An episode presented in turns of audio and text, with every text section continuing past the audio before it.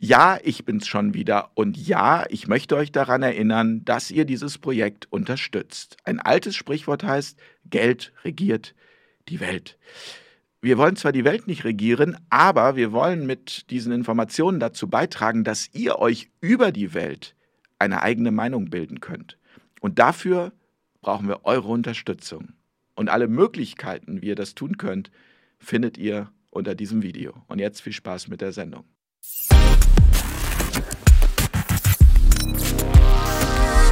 Auf Augenhöhe.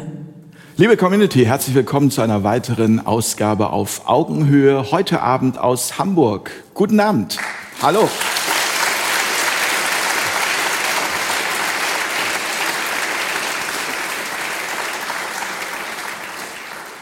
Ich kann euch versprechen, das wird heute eine sehr lebendige Runde. Schon unten im Aufenthaltsraum, wo wir eben mit den Gästen zusammengesessen haben, da ging es schon hoch her.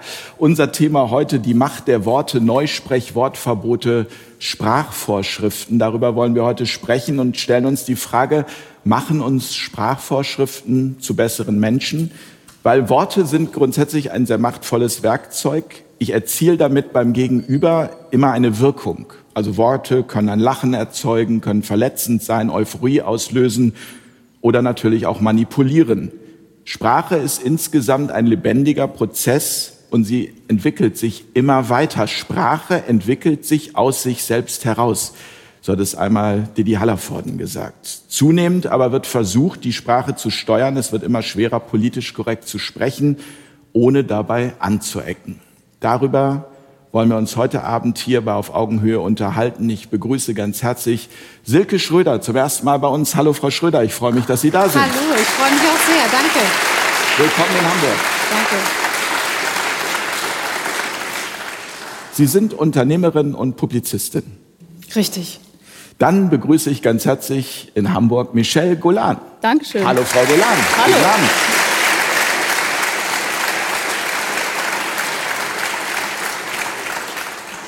Sie sind Schauspielstudentin und YouTuberin. Ist auch richtig.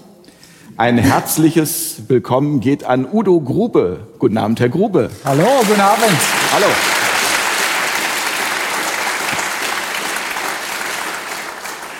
Sie sind Bewusstseinsforscher. Ja, uh. Ja. Und was das mit Sprache zu tun hat, das werden wir heute Da kommen wir Abend gleich erfahren. drauf. Da kommen wir gleich drauf. Und äh, ein ebenso sehr herzliches Willkommen, Peter Hanne. Hallo, Herr Hanne.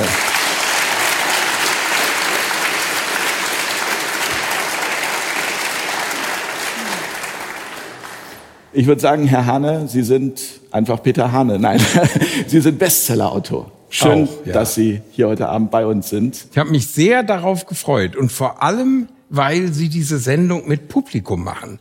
Das traut sich ja schon fast keiner mehr von den Durchschnittsmoderatoren, weil da ja dann heute gepfiffen wird bei manchem, was da so passiert. Ja, vielen Dank, dass Sie das erwähnen, weil das freut uns ebenso sehr, dass so viele Menschen unserem Aufruf folgen und zu uns kommen in die Sendung. Ähm, Frau Schröder, damit wir uns erstmal kennenlernen, ähm, wie wichtig ist freie Sprache für eine freie Gesellschaft? Na, ich würde mal sagen, es ist die Grundlage für eine freie Gesellschaft, dass wir uns frei äußern können. Und zwar ohne Schere im Kopf. Denn ähm, unsere Sprache bestimmt unser Bewusstsein, unsere Art zu denken, natürlich auch umgekehrt. Und sobald wir bei der Sprache Eingriffe vornehmen, ähm, hat das auch Implikationen auf unser Denken.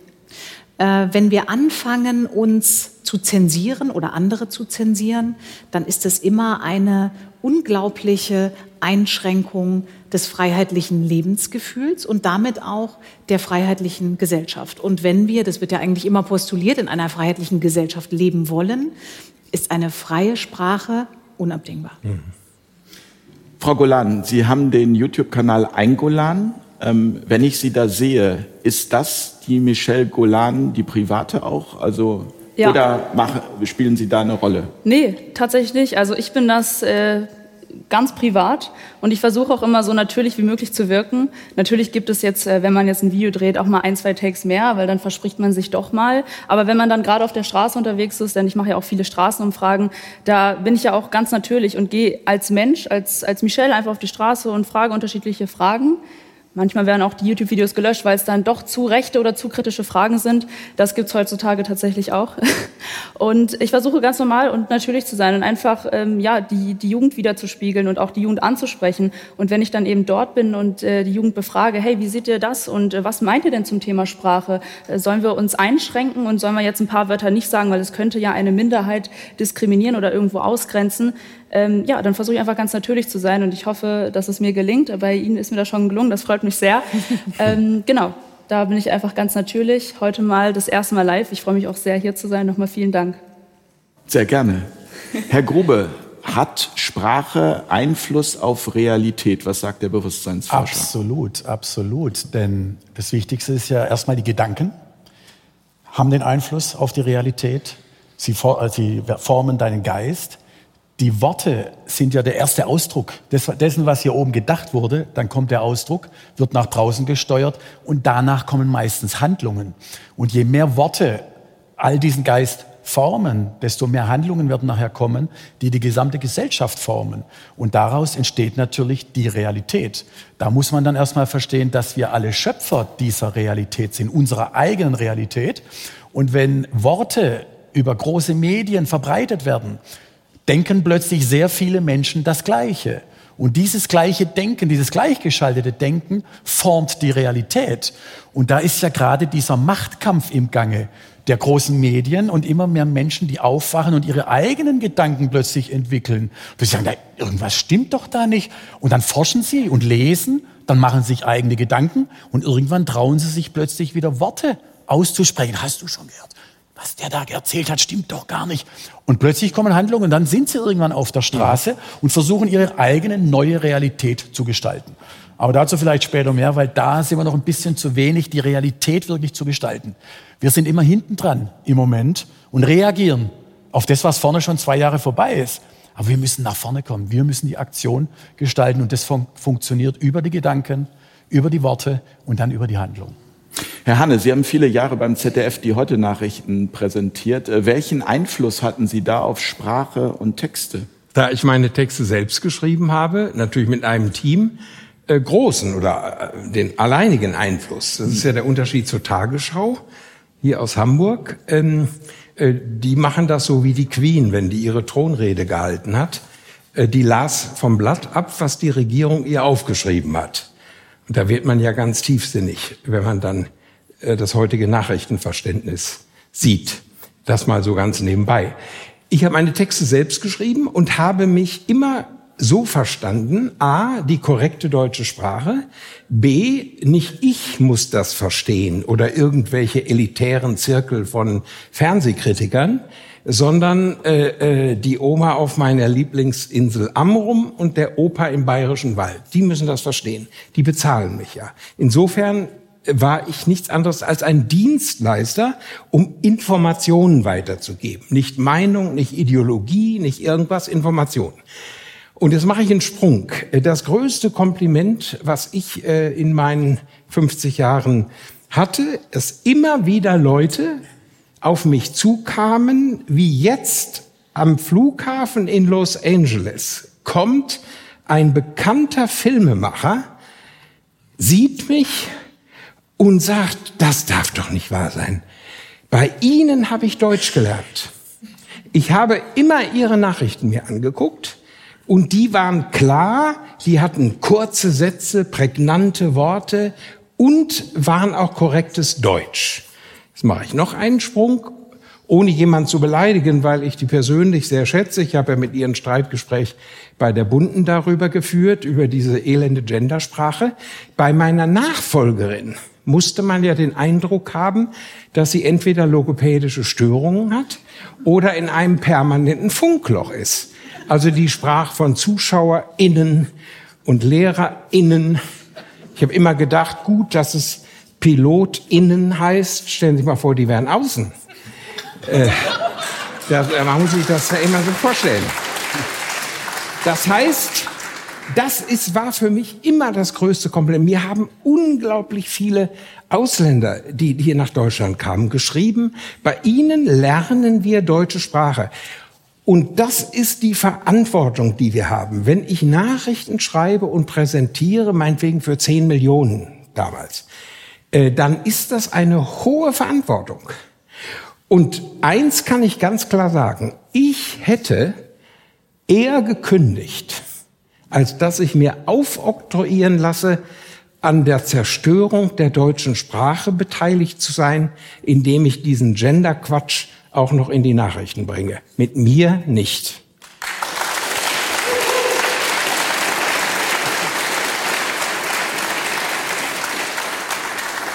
Wir können ja mal die beiden Damen hier am Tisch äh, fragen. Wie ist denn Ihre Meinung dazu, Frau Schröder? Zum Gendern? Ja, zum Beispiel. Da habe ich eine ganz klare Meinung dazu. Ich habe sie auch gestern noch mal verteidigt. Äh, also die deutsche Sprache ist, liegt mir sehr, sehr am Herzen. Ich bin unter anderem auch im Vorstand des Vereins Deutsche Sprache. Ich weiß nicht, ob den hier jemand kennt. Eine sehr wichtige Institution, wie ich finde, denn unsere Sprache ist ja nicht erst seit der Rechtschreibreform so ein bisschen zum Abschuss freigegeben, hat man den Eindruck. Da müssen Sie Mitglied werden, kann Unbedingt. ich nur sagen. Sehr empfehlenswert. Das ist ganz wichtig. Also das Thema Gendern ist ja ein ideologischer Kunsteingriff in unsere Sprache. Nicht nur ein Eingriff, sondern ein Angriff. Und dieser Angriff hat natürlich eine Intention, so wie wir das auch eingangs schon gesagt haben. Die Sprache soll das Bewusstsein beeinflussen und deswegen, obwohl sich der Deutsche Rechtschreibrat ja bislang nicht äh, zum Thema Gendern dahingehend geäußert hat, dass wir es mit integrieren in die Sprache, findet man an Berliner Schulen das selbstverständlich, dass Lehrer den Schülern versuchen, das Gendern unterzuschieben, um sie frühestmöglich zu ideologisieren. Ähm, also ich bin ein absoluter Feind des Genderns. Ähm, es trägt in keinster Weise zu einer Geschlechtergerechtigkeit oder zu einer erhöhten Akzeptanz, Sichtbarkeit, Inklusion oder wie auch immer man das argumentieren möchte bei, sondern im Gegenteil, es spaltet. Es schafft Trennwände, wo wir eigentlich ja eine wunderbare offene Sprache haben, die für jedermann gut zu gebrauchen ist und auch jedermann und auch jede Frau und jedes S von mir aus auch einschließt. Also das Gendern ist völliger Unsinn, aber es ist ein Ausdruck, es ist ein Vehikel der ideologischen Einflussnahme auf die Gesellschaft und gerade bei den Kleinsten, die da sehr empfängliche Opfer für sind, wenn sie keine wachsamen Lehrer oder natürlich auch Eltern haben, kann das möglicherweise auf fruchtbaren Boden fallen. Und deswegen muss ich auch sagen, setze ich mich sehr dafür ein, dass auch Eltern sich dagegen zur Wehr setzen können und das auch tun sollten, wenn sie das Gefühl haben, ihre Kinder werden auf diese Art und Weise sprachlich indoktriniert. Wenn man bedenkt, was das, wenn man ja auch bedenkt, was das alles kostet, also wir haben jetzt hundert- ne? hunderte Ja. von Lehrstühlen, die haben ja dann noch Assistenten und wer weiß, das kostet Milliarden. Wir haben aber keinen Lehrstuhl mehr für Kernenergieforschung. Das muss man sich mal vorstellen, wie wahnsinnig wir inzwischen geworden sind. Ähm, es, man hätte es viel billiger haben können. Ich sage immer zur Antwort mit Gender, es ist doch viel besser, den Menschen die deutsche Grammatik verständlich zu machen. Das ist viel billiger. Der Koch, die Köchin, der Plural heißt die Köche. Das hat mit Männern überhaupt nichts zu tun. Das nennt sich zwar äh, äh, äh, Generisches Maskulin. generisches Maskulinum. Das ist äh, die Wortschöpfung ist natürlich bekloppt, äh, weil die natürlich äh, äh, impliziert und Lieschen Müller glaubt dann, Das also Professor männlich. Lieschen Müller, also Lieschen Müller äh, äh, auf Amrum und im Bayerischen Wald, die ist tausendmal intelligenter als die ganze Bundesregierung, weil die blicken das und sagen, was ist denn dieser Blödsinn? Wer das einmal aufgebracht hat, hat ja schon mal einen Sieg errungen, indem man den Leuten klargemacht hat, äh, die Köche sei männlich. Das hat damit überhaupt, es geht da überhaupt nicht um Geschlecht oder irgendwas, sondern das ist der neutrale Plural durch die ganze Sprache hinweg. Deswegen zieht's mir doch die Schuhe aus, also diese Sterne und das alles ist ja sowieso ein Witz in Tüten oder die logopädischen Funklöcher mit äh, ZuschauerInnen. Aber das jetzt, äh, Sie müssen sich mal konsequent eine Nachrichtensendung, ich habe das mal Ich habe in meinen Büchern äh, tausend Texte dazu und habe da sogar geschrieben, Sie müssen es laut lesen. Man darf das nicht leise lesen. Man muss Gender, diese, äh, wenn das geschrieben ist, laut lesen, um den Unsinn mhm. klar zu machen. Sie machen zum Beispiel, nehmen wir nur mal Nachrichten, eine Nachrichtensendung, äh, äh, das wird ja Loriot wenn Sie sagen, Zuschauerinnen und Zuschauer, die Politikerinnen und Politiker haben den Jüdinnen und Juden geraten, gegen äh, die freien Wählerinnen und Wähler von Herrn Aiwanger äh, zu protestieren oder irgendwas, das ist so absurd. Und Sie dürfen dann auch nicht mehr sagen, äh, äh, wir haben eine Bürgermeisterwahl, sondern müssen ja eigentlich sagen, wir mhm. haben eine Wahl für Bürgermeister und Bürgermeisterinnen. In Wahrheit müssen Sie aber sagen, wir wählen einen Bürgerinnen Meisterinnen. Meisterinnen. Sie müssen ja bei Bürger auch. Und mein Freund Horst Lichter, den ich schätze, der wird ja, die werden ja nun alle langsam auch gezwungen und genötigt, selbst in dieser wunderbaren Sendung Bares für Rares, äh, langsam diesen Gender-Kram, denn sagt der, äh, die Händlerinnen und Händler, mhm. sagt aber, hier haben Sie die Händlerkarte. Mhm. Ja, da müsste doch eigentlich äh, die, die, die gesamte Gender-Fraktion auf, da sieht man doch, wie bekloppt das ist dann muss er auch sagen, die Händlerinnenkarte. Da kann ich auf jeden Fall zustimmen. Es ist äh, schwachsinnig, meiner Meinung nach. Und äh, ich kann es auch nicht für gut heißen, dass es jetzt äh, natürlich uns allen aufgezwungen wird. Und dann haben wir, wie wir, wie Sie gerade eben schon gesagt haben, ähm, natürlich das generische Maskulin und dann wird halt alles einfach der Bürger, hört sich erstmal männlich an, aber damit wurde ja irgendwann mal gesagt, okay, damit werden alle angesprochen. Und da wurde jetzt niemand diskriminiert und das war auch nie das Ziel dahinter. Und das jetzt aber als Ausrede zu nehmen dafür, oh nein, die ganzen Feministen schreien jetzt auf, wir werden als Frau gar nicht mehr angesprochen, weil er hat jetzt Schüler zu mir gesagt, aber ich bin doch eine Schülerin, ich bin doch eine Frau, sieht man das nicht?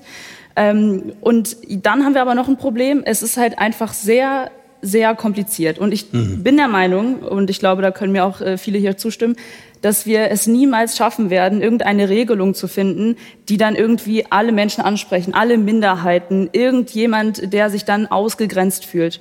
Dann haben wir noch das äh, Genitiv Singular, mhm. äh, das, der, das Haus des Lehrers, ganz normaler Satz. Daraus ja. wird dann was gemacht? Das Haus des der LehrerInnen äh, wird ja. von SchülerInnen mit Steinen oder Eiern, da kann man jetzt kreativ werden, beworfen und dann wird's aber auch Eier. irgendwann mal ganz, ganz verrückt. Ja? Und wir werden niemals irgendeine Regelung finden, dass wir, dass wir alle Minderheiten irgendwie einbeziehen.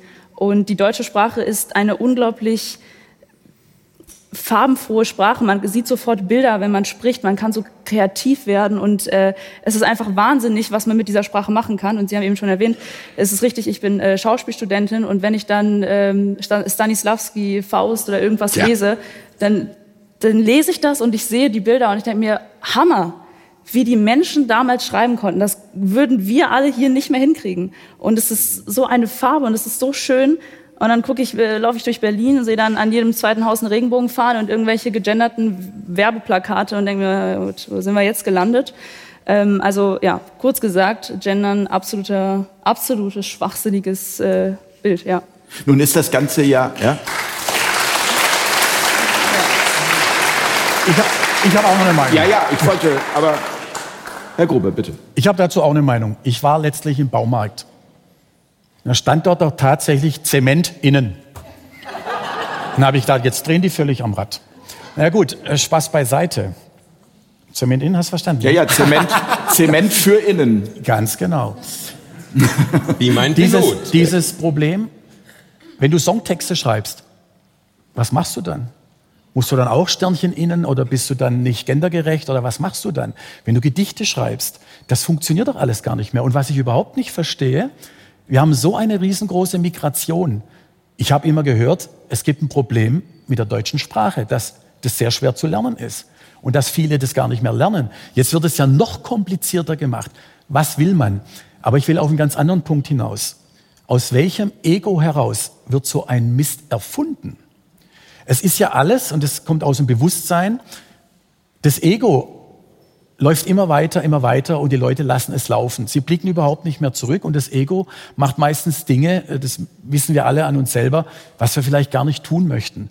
Endet oft im Streit, im Chaos und am Ende ist man zwei Tage schlecht drauf und sagt, oh mein Gott, wie konnte ich nur jetzt... Das hätte ich mir auch sparen können quasi. Ja, meine Frau so anschreien, meinen Mann so anschreien, warum und weshalb. Das macht alles das Ego. Und wir müssen jetzt mal darauf blicken, wer initiiert sowas überhaupt? Das macht ja nicht der Lehrer in Berlin. Das kommt ja vielleicht von der Politik, aber vielleicht kommt es von noch weiter oben. Was sind denn die Ziele? Was möchte man erreichen? Und äh, ich habe dem letzten Mal äh, äh, erforscht, wie viele Leute eigentlich das Thema divers wirklich ankreuzen. Das waren in Deutschland 127 Leute. Und da wird eine ganze Gesellschaft in Sippenhaft genommen. Die Presse springt drauf und du bist rechts, wenn du das nicht machst und dies. Und dann machen es 100, die Leute, die das wirklich sind und nicht wissen, ob, ob sie Männlein oder Weiblein oder was weiß ich was sind. Es gibt ja heute so viele Sachen. Ähm, die wollen das gar nicht. Ich kenne ganz viele solche Leute. Ich war auch mal auf so einer Party eingeladen, weil die einfach so das Thema Bewusstsein haben wollten. Diese Menschen wollen das nicht. Die sind doch für sich gestraft genug, weil sie nicht wissen, was ist eigentlich mit mir los, warum bin ich so, weshalb, ist es eine psychische Sache, die Erziehung. Wenn ich dann mit den Menschen gesprochen habe, und da waren 20, die zum Teil umoperiert waren und so weiter und so fort, davon abgesehen, dass diese Menschen ganz viel mit Drogenprobleme haben, das wird überhaupt nicht besprochen. Das kommt in den Medien nicht. Ich, ich war da dabei Selbstmord und habe das Selbstmordraten, weil sie nicht wissen, dass oftmals, wenn du dann diese Tragödien, die Geschichten hinter diesen Menschen hörst, da könntest du heulen und kotzen zugleich. Was die im, im Leben erlebt haben, früher mit den Eltern, Ausgrenzung, Missbrauch und so weiter und so fort. Also ich will da jetzt noch nicht, nicht tiefer gehen, äh, woher kommt das und hin und her. Aber wenn ich diese Geschichten gehört habe, von 20 waren dort, von, mit 10 Leuten habe ich intensiv gesprochen, es ist eine Katastrophe. Und das wird in die Gesellschaft integriert. Woher kommt das? Wer will das? Und dann kommen wir in die Verschwörungstheorien, links, rechts, oben, unten. Nee, gar nicht. Also äh, Verschwörung doch eigentlich gar nicht. Also ja, draußen schon, es hier drin ist nicht. Doch, es ist doch eigentlich völlig klar, wenn ich als Politiker Opferkategorien schaffe, als deren Anwalt ich mich aufschwinge, dann ist doch klar, dass mich das ermächtigt. Und nichts anderes tut die Politik. Sie schafft zunehmend Opferkategorien, ob das die Frauen sind, ob das die Migranten sind, ob das die hundert verschiedenen Geschlechter sind, die wir haben, und sagt dann, ich trete für eure Interessen ein. Macht euch keine Sorgen. Für euch wird alles gut sein. So, das ist nichts anderes als eine Selbstermächtigung. Also es geht um Macht und dadurch versucht die Politik wir sagen jetzt einfach mal die Politik, es ist verallgemeinert, aber das ist ja ein Trend, den wir in vielen westlichen Gesellschaften sehen, ähm, einfach zusätzliche Macht zu erlangen, unabhängig davon, ob die Betroffenen das eigentlich mhm. wirklich wünschen oder nicht. Und das haben Sie ja vollkommen richtig gesagt. In den meisten Fällen fühlen sich die Betroffenen gar oder sehen die Betroffenen gar nicht die Notwendigkeit, anwaltlich durch die Politik vertreten zu werden. Es ist ein Mittel zur Machterlangung und Machterweiterung, ein politisches Instrument. Ja, die Nicht-Betroffenen machen die Betroffenen erst betroffen. Genau. Genau so ist es. Das ist, genau das ist, so ja ist Wahnsinn. Also das ist ja auch mit dem, äh, äh, dass ich nicht mehr Zigeunerschnitzel sagen darf oder sowas alles. Das in, hier in, in Hamburg gibt's eine Zigeunergemeinde, die damals äh, äh, auf wundersame Weise bei der großen Sturmflut gerettet wurde und durch eine Missionarin, die ich persönlich kenne, ähm, äh, äh, sozusagen stabilisiert wurde. Das sind stolze Zigeuner, die haben sogar einen eigenen König. Also ich, nur mal ein Satz Egoismus, ist völlig richtig. Jetzt drehe ich es mal um. Diese ganze Gendergeschichte ist purer Egoismus einer mini, mini, mini beschäftigungslosen Minderheit, die es intellektuell an der Uni zu nichts weiter bringt. Dann werden sie Gender Studies, nennt man das. Es ist ein erbarmungsloser Egoismus, denn ich bin hierher gefahren zur Sendung vom Hauptbahnhof mit einem Taxifahrer aus Eritrea, den ich natürlich sofort frage, wo kommen Sie her? Diese Frage ist ja laut nicht Ideologie nicht mehr erlaubt. Der Mann will aber erzählen und erzählt mir stolz Eritrea. Und wir haben dann gesprochen. Ich habe jetzt in Bremen Vortrag gehalten äh, über die verfolgten Christen, vor allem auch in Eritrea. Und dann, ja, was ich denn hier wollte, da habe ich ihm das erzählt, es geht um Gender. Da kriegte der einen Lachanfall und sagte erstens, wieso verschwenden Sie die Zeit mit so einem Stuss? Und da sage ich, wir wollen aber unsere Zuschauer und auch Zuschauerinnen äh, mit Argumenten versorgen. Das finde ich ganz wichtig auch bei dieser Sendung, dass Sie auch hier und zu Hause wissen, wie, wie kann man sich dagegen wehren. Die Argumente sind alle auf unserer Seite und man muss die mit ihren eigenen Waffen schlagen. Die glauben ja, ich wäre Egoist, weil ich das ablehne. Die Egoisten sind da, denn mir sagt der Eritreer, nun habe ich mit Mühe und Not die schwerste Sprache der Welt gelernt, das Deutsche. Und jetzt soll ich auch noch Sternchen und Unterstriche und Nebenstriche und wer weiß was alles setzen. Das ist nicht zu schaffen. Und der Witz ist doch, diejenigen, die uns inzwischen in den letzten Jahren 3,3 Millionen Flüchtlinge ins Land geholt haben, nämlich CDU und CSU, die sind schuld an allem. Die Ampel setzt jetzt das, äh, äh, das Sahnehäubchen da drauf. Seit 2015 wird dieses Land systematisch überflutet. Wolfgang Schäuble hat das ja mal gesagt, eine Lawine, da musste er das äh, drei Stunden später sofort zurücknehmen. Wie unmenschlich geht man jetzt mit den Syrern um, die jetzt verzweifelt die deutsche Sprache lernen wollen? Also, Gendern ist fremdenfeindlich. Das ist fremdenfeindlicher als alles andere, was es sonst gibt bei uns. Und zweitens auch behindertenfeindlich. Es gibt wahnsinnig viele Leute und die werden ja in unserem Bildungsnotstand immer mehr. Manche werden dadurch Außenministerin. Äh, die, äh, die, die wenden sich um äh, 360 Grad. Äh, äh, gestern, äh, vor ein paar Tagen wurde erfunden, das Jahr hat 560, 560 Tage. Tage. Ja. Also das ist so etwa die Ebene Biden, der dann mitten in der Rede sagt, ich gehe jetzt ins Bett, weil er so. Also es ist ja alles unfassbar. Nur Ach, endlich zum ersten Mal das Wort unfassbar. Ich es ist behindertenfeindlich, weil wahnsinnig viele erstmal die, die Jugend, die nur noch diese 120 oder wie viel äh, äh, Buchstaben vom, vom äh, Handy hat, die in dieser äh, äh, Internetwelt aufwächst, die lesen natürlich nicht mehr Goethe und Schiller. Ich äh, schon. und so. Ja, aber entschuldigen Sie, sind ja auch professionell da äh, unterwegs. Nein, aber was ich sagen will, es ist so verlogen, dass eine Minigruppe diesen wehrlosen und unschuldigen Menschen das ähm, aufoktroyiert. Und jetzt kann ich immer nur sagen, weil ich ja auch die Redaktion äh, äh, im Fernsehbereich und im Medienbereich kenne, äh, auch namentlich und me menschlich. Kein einziger spricht privat so. Sie glauben doch nicht, dass meine Nachfolgerin sich bei ihrem Mann an den Tisch setzt, abends nach der Sendung und sagt, du, wir hatten wieder viele ZuschauerInnen und wir hatten wieder, äh, auch die KellnerInnen hat mir das Wasser rechtzeitig, es ist doch alles ein Witz in Tüten. Die verarschen uns. Nichts anderes ist das. Ja, ja ich würde gerne. Aber, äh, einmal, einmal Frau Golan. Ja, gerne. Ladies first, ne? Nein, ja. vielen Dank. Ähm, jetzt haben Sie so viel angesprochen und ich hätte, glaube ich, auf, auf jeden Satz auch noch mal reagieren können. Aber Sie sagen ganz richtig, kurz gesagt, Gendern ist für mich einfach nur eine Zeitverschwendung und vielleicht ist auch einfach das, was wir gerade be mhm. bequatschen, auch eine Zeitverschwendung, denn es hat vorne und hinten, es macht einfach keinen Sinn.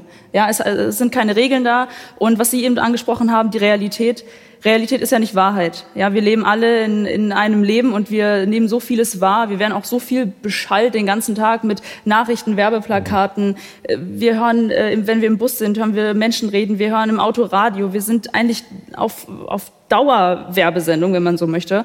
Und jeder nimmt das Leben natürlich auch anders wahr. Das ist ja ganz klar.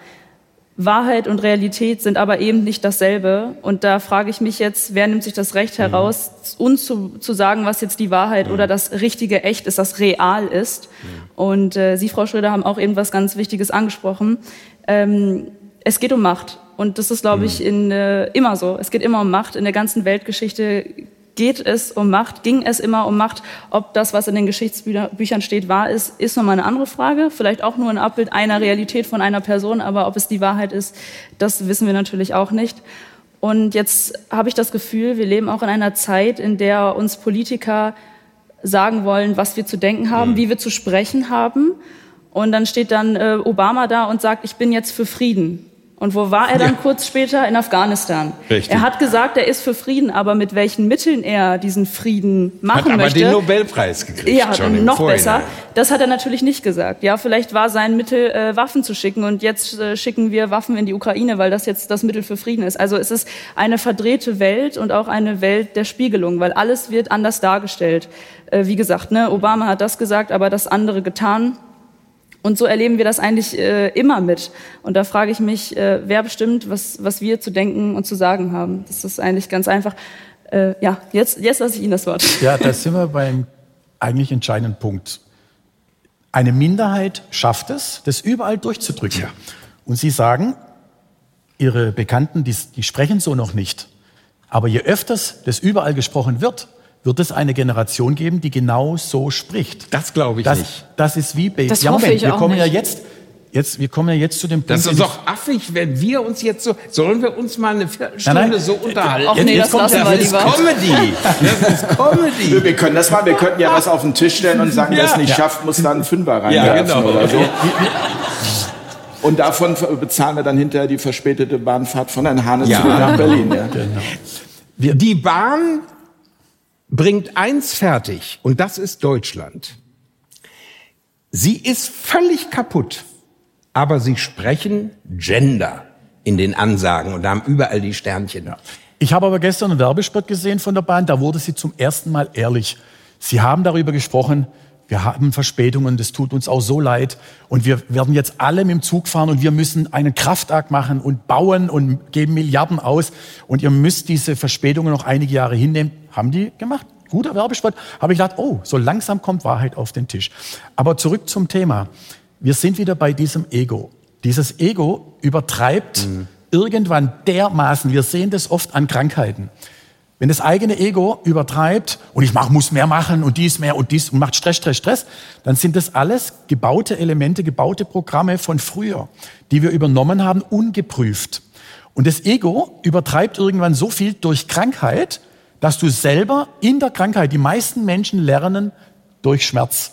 Leider ist das so. In, in diesen Krankheitsmomenten denkst du plötzlich, ist mein Leben eigentlich gut? Kann ich was verändern? Möchte ich etwas verändern? Und das passiert meines Erachtens in, im Moment in der Gesellschaft. Es wird alles übertrieben. Du hast es angesprochen. Unwahrheit wird zur Wahrheit und Wahrheit wird zur Unwahrheit. Mhm. Gesund Kann ich da kurz zwischenfunken? Sie, aber Sie sind auch der Meinung, dass es die Wahrheit gibt, also eine Wahrheit. Würden Sie das so auch unterschreiben? Ein Thema, auch nochmal ein anderes Thema. Sondersendung. Sondersendung. Sondersendung.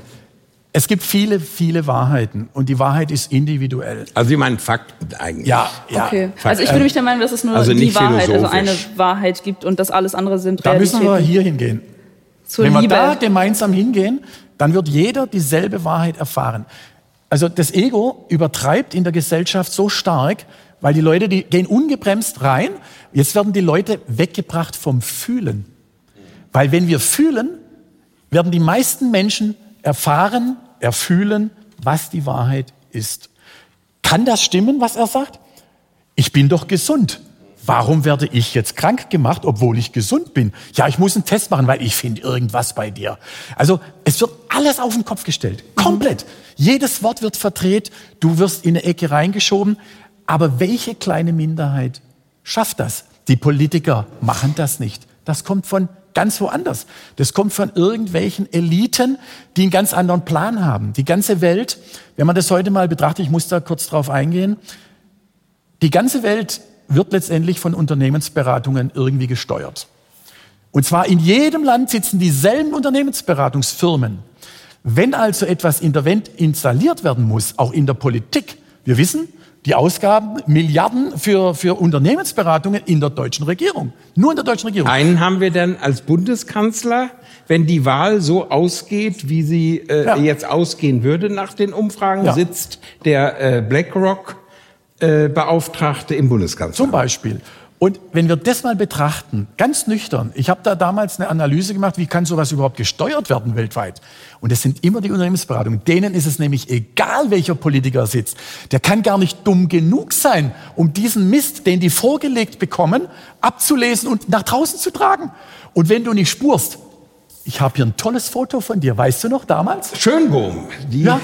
Schublade. Ja, da gibt es so viele Geschichten, die dann alle wieder irgendwo abgelegt werden. Und wir müssen ja auch äh, bedenken, dass es bei diesen Eliteneingriffen es sich nicht um etwas handelt, was seit kurzer Zeit erst unsere westlichen ganz Gesellschaften genau, ja. beglückt, sondern schon Ende der 60er Jahre hat die äh, Schriftstellerin Ayn Rand äh, darüber geschrieben, wie der Kulturmarxismus sich seinen Weg in die westlichen Gesellschaften bahnt. Das heißt, wir haben es also mit einer Entwicklung zu tun, die einen langen, langen Vorlauf hatte und die jetzt richtig natürlich durch die Globalisierung und auch durch die Digitalisierung zur Entfaltung kommt und dadurch eine ganz andere Wirkmacht entfalten kann, gerade bei jungen Leuten, die natürlich sehr digitalisierungsaffin sind und auch sehr international ausgerichtet sind und gerade an den Universitäten. Das war auch damals, das hat sie eben schon in den 70ern gesagt, die Universitäten sind dort die Brutstätten, wo so etwas besonders zur Entfaltung kommt. Und es ist ja kein Wunder,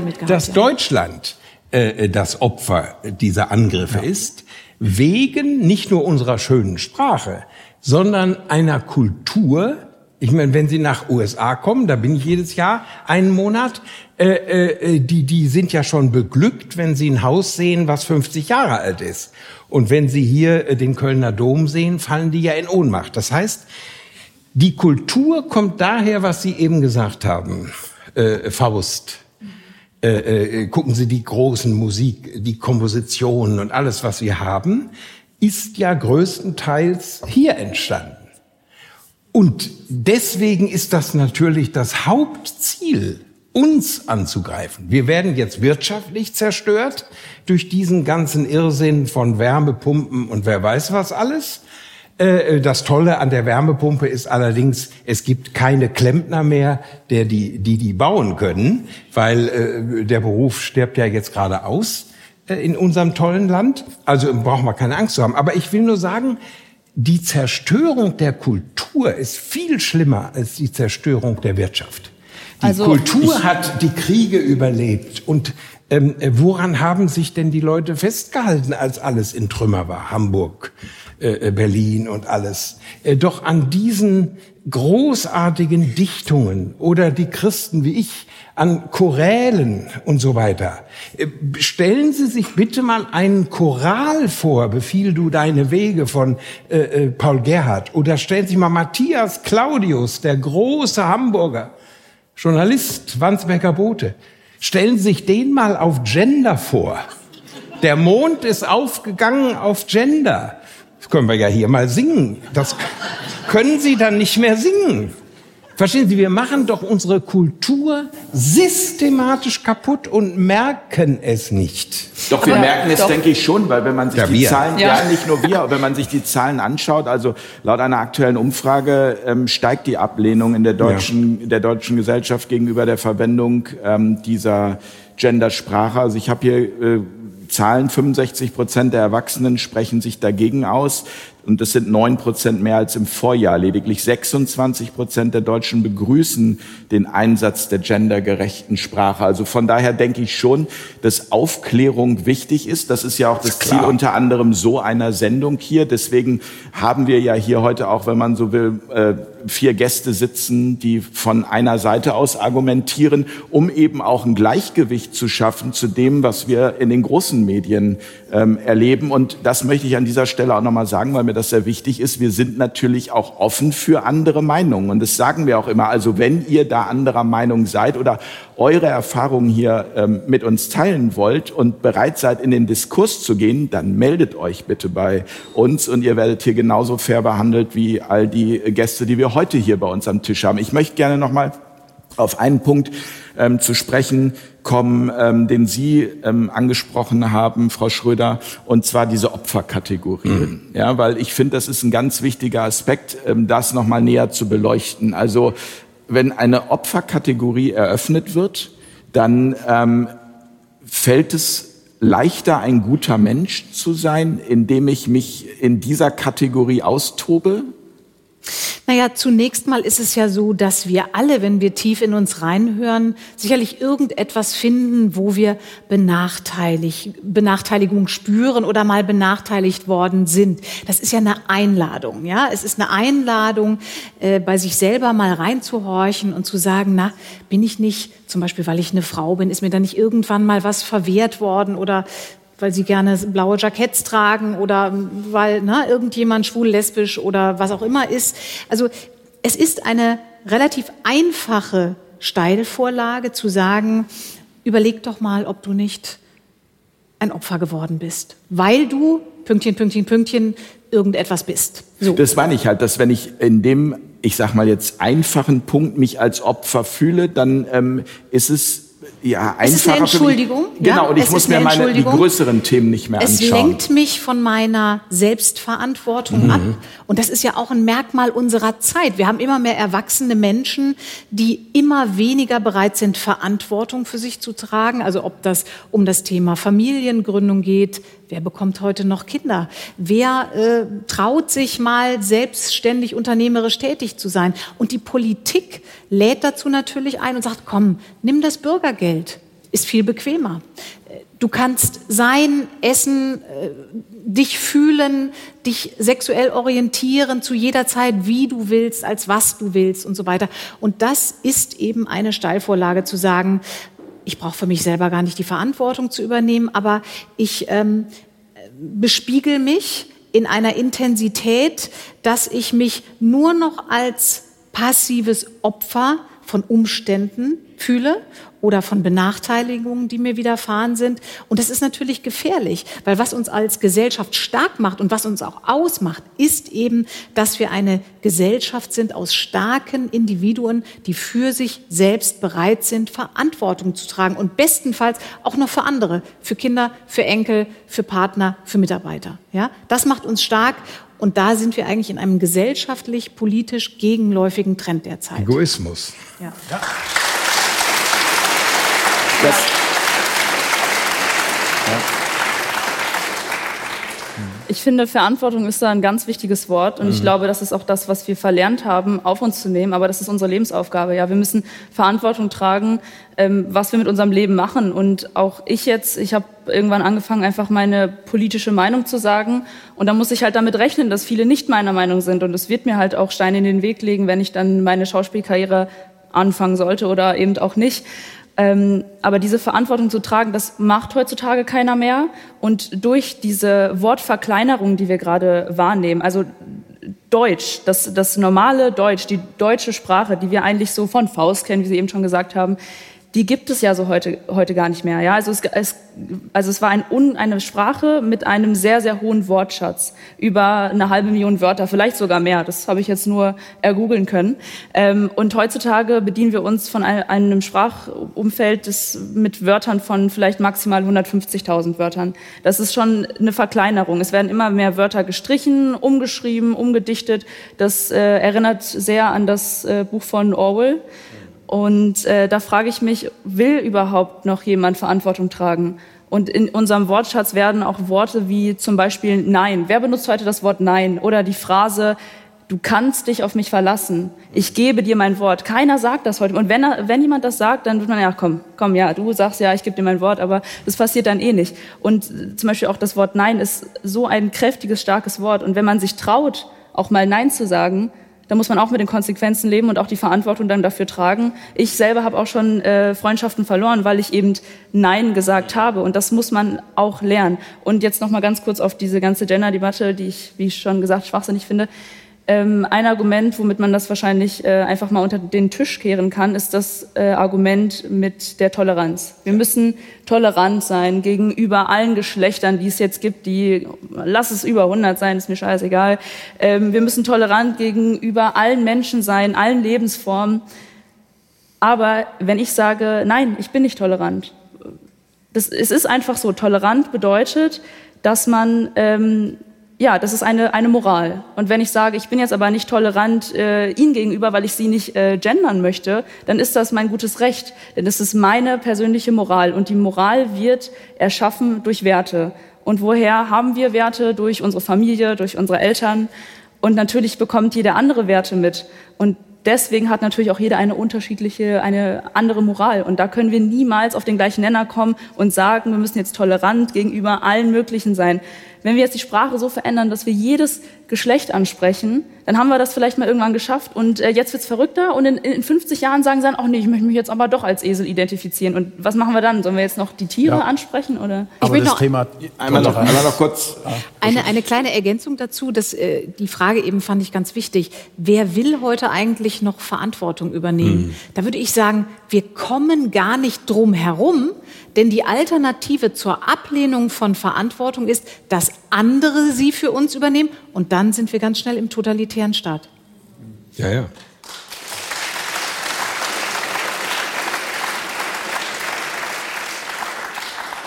Wir sitzen natürlich hier und diskutieren diese Themen, aber wer in der Gesellschaft versteht das denn eigentlich? Sind es nur 10 Prozent, 20 Prozent? Die wissen überhaupt nicht, was Verantwortung ist. Die laufen mit, das sind die Mitläufer. Deswegen gibt es verschiedene Schulsysteme, weil einfach der, der Bildungsgrad oder das Bewusstsein noch nicht da ist, dass die Menschen das überhaupt verstehen. Selbstverantwortung, Eigenverantwortung, Verantwortung für Familie und, und, und.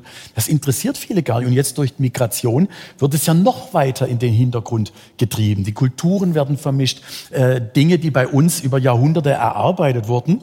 Äh, äh, Frauen können bei uns ganz normal äh, in, in die Diskothek gehen, kurzes Röckchen anziehen, sexy aussehen. Und es ist für uns normal.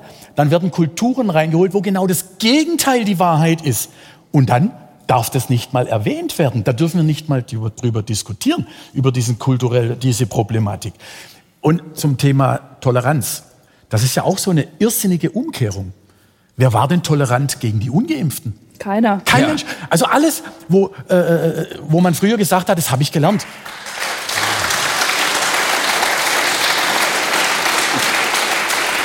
Ja, das Thema Diskriminierung, Toleranz, da bin ich eingestanden. Ich habe jeden so sein lassen, wie er ist. Ich bin schwul, okay. Ich habe Freunde, die sind schwul. Ja, ich äh, lasse mich umoperieren, okay. Auch alles in Ordnung. Das hat die Gesellschaft auch angenommen. Und jetzt wird versucht, es über die Sprache zu regeln. Und das ist mein Hauptargument, dass ich sage, ähm, die Form entscheidet ja nicht darüber, wie ich es meine. Und es geht ja am Ende ums Gefühl. Also wenn ich jetzt korrekt, in Anführungsstrichen, gender, bedeutet es ja nicht, dass ich dieser Person gegenüber wirklich meinen Respekt zeige. Ja, aber wenn ich normal, so wie es für mich ist, wie mir der Schnabel gewachsen ist, spreche und es mit Gefühl tue, ist das ja viel mehr wert, als dass ich eine Form erfülle. Ja. Vor allen Dingen ist es ja auch ein erzieherischer Versuch. Und ich denke, wir sind alle erwachsene Menschen. Als erwachsener Mensch möchte ich nicht mehr erzogen werden, vor allen Dingen nicht durch staatliche Institutionen oder durch Medien zum Beispiel. Ja? Aber man muss ja auch den äh, Wert der Sprache darin sehen, das ist eigentlich das einzig Verbindende, was wir haben. Also das Grundgesetz äh, ist nun in den letzten vier Jahren ausgehebelt worden. Äh, äh, Das sagen, äh, das hat ja mit Politik, mit politischer Richtung nichts zu tun. Die linkesten Kollegen von mir, einer aus Hamburg, Stefan Aust, der andere Heribert Prantl, Süddeutsche Zeitung, die sind nun so weit links, so weit kann ich gar nicht gucken. Und die äh, sagen, wir haben das Grundgesetz verachtet und ausgehebelt. Also das Grundgesetz ist es auch nicht. Die Kirchen, denen mal mein ganzes Engagement und meine Sympathie gehörten, äh, sind die größte Weltorganisation in Deutschland, die sich selber abschafft. Es gibt also keine kulturelle äh, Organisation, die sich selbst abschafft, wie die in Deutschland beheimatete evangelische Kirche und katholische Kirche. Da ist Gott plötzlich queer und ähm, äh, äh, da können die Ratsvorsitzende der EKD kann sagen, Impfpflicht, weil wissenschaftlich nachgewiesen ist, dass Impfen keine Nebenwirkungen hat. Das, ich frage mich, warum verklagt denn keiner der Impfopfer? Weil sie nicht in den Himmel kommen. Ja, äh, gut, es ist alles, es ist alles so absurd. Ich möchte auf ein Wort noch, doch noch mal eingehen. Äh, eben wurde schnell gesagt, die Kulturen werden vermischt. Wir werden uns wundern. Die bei uns einwandernde Kultur wird sich niemals vermischen. Niemals. Und deswegen hat man gegenüber dem, was wir in Deutschland machen, mit Regenbogen, mit Gender und all den Dingen, haben Muslime nur Verachtung. Größte Verachtung. Der einfachste Taxifahrer oder der äh, muslimische Journalist oder äh, Politiker, was da alles bei uns in Berlin so rumläuft, die haben nur Verachtung, wie wir selbst unsere Kultur zerstören. Also äh, mir sagen mehr Muslime, äh, dass das doch wohl ein Witz ist, dass die Bischöfe bei ihrem Besuch in Jerusalem bei dem Besuch Tempelberg des großen Heiligtums der Muslime ihr Kreuz versteckt haben. Muslime spotten nur über sowas. Das heißt, zum Schluss bleibt übrig, was heute die Mehrheit auf den Schulhöfen ist. Und äh, das ist äh, und das, das sehen wir auch sprachlich von den Auswirkungen. So, ne? natürlich. Selbst im Gymnasium, wenn man da mal so. auf den Schulhof guckt, da wird schon Istisch, ne? Jalla und so. Das äh, kriegen wir ja alles mit, was das für Auswirkungen hat. Also das Stärke-Schwäche-Verhältnis ist eben keins von mehr zu Minderheit, sondern auch eins von Stärke. Lautstärke, Dominanz so ist es. und einer auch äh, sich das Recht des Stärkeren herausnehmenden Gruppierung. Und da wir immer zu Toleranz und äh, Duldung und äh, dergleichen erzogen worden sind, natürlich auch in unserem Bildungssystem jetzt über die letzten Jahrzehnte. Mhm. Alles andere ist ganz großartig. Unsere eigenen Themen lassen wir lieber nur ganz leise im Hintergrund laufen. Haben wir keine Stärke mehr. Und das ist so lange in Ordnung, solange es von außen keine Einflüsse oder Bedrohungen gibt, die zu uns reinkommen. Jetzt haben wir aber diese Situation, wo wir uns eigentlich behaupten müssten, auch mal wieder so ein bisschen Resilienz zeigen müssten. Und wir stellen fest, wir können es gar nicht mehr. Das stimmt, wir können es auch nicht mehr. Und ich finde, Sie, mhm. Herr Lehrich, haben eben etwas ganz Wichtiges angesprochen, nämlich das Gefühl in der Sprache. Mhm. Also wenn ich jetzt meine Videos mache, äh, im, im, meisten Fall, wenn ich dann auf der Straße unterwegs bin, ehrlich gesagt bereite ich mich nie auf irgendetwas vor. Ich weiß zwar wo, grob, worum ich, äh, worüber ich reden möchte, aber ich möchte, wie Sie eben schon gesagt haben, sehr natürlich wirken. Und deswegen ähm, versuche ich einfach, das zu sagen, was gerade was mir mein Herz sagt, was mein Bauch sagt, was in dieser Situation, in diesem Moment einfach richtig ist. Also intuitiv. Intuitiv, genau. Mhm. Intuition ist ein gutes Wort. Und ähm, ja, das Gefühl in der Sprache geht verloren. Und wenn wir jetzt auch die Sprache so verändern, dass wir zum Beispiel sagen, das Wort Mutter. Wenn man äh, über seine Mutter redet, dann äh, muss ich persönlich lachen und habe positive Assozi Assoziationen damit. Aber das wird jetzt auch geändert, das Wort, zu Elternteil 1 und Elternteil 2. Was ist denn das jetzt für ein Gebärende. Gebärende Person. Ich bin jetzt ja. keine Frau mehr. Und Frau, das Wort wurde ja auch mal verändert, denn Frau war in der damaligen Zeit ähm, eine verheiratete Frau. Jetzt mhm. würden Sie ja zu mir sagen, ich bin auch eine Frau, Fräulein. aber eigentlich wäre ich eigentlich ein so, Fräulein, ja. richtig. Ähm, und so wird einfach die ganze Sprache auch umgekehrt. Und wenn wir dann Begriffe haben wie Elternteil 1 und Elternteil 2, also da sind ja jegliche Gefühle weg. Mhm. Da habe ich ja gar keinen Bezug zu. Und so wird alles komplett verdreht und verändert in dieser Welt aktuell. Ich stelle also, stell mal eine steile.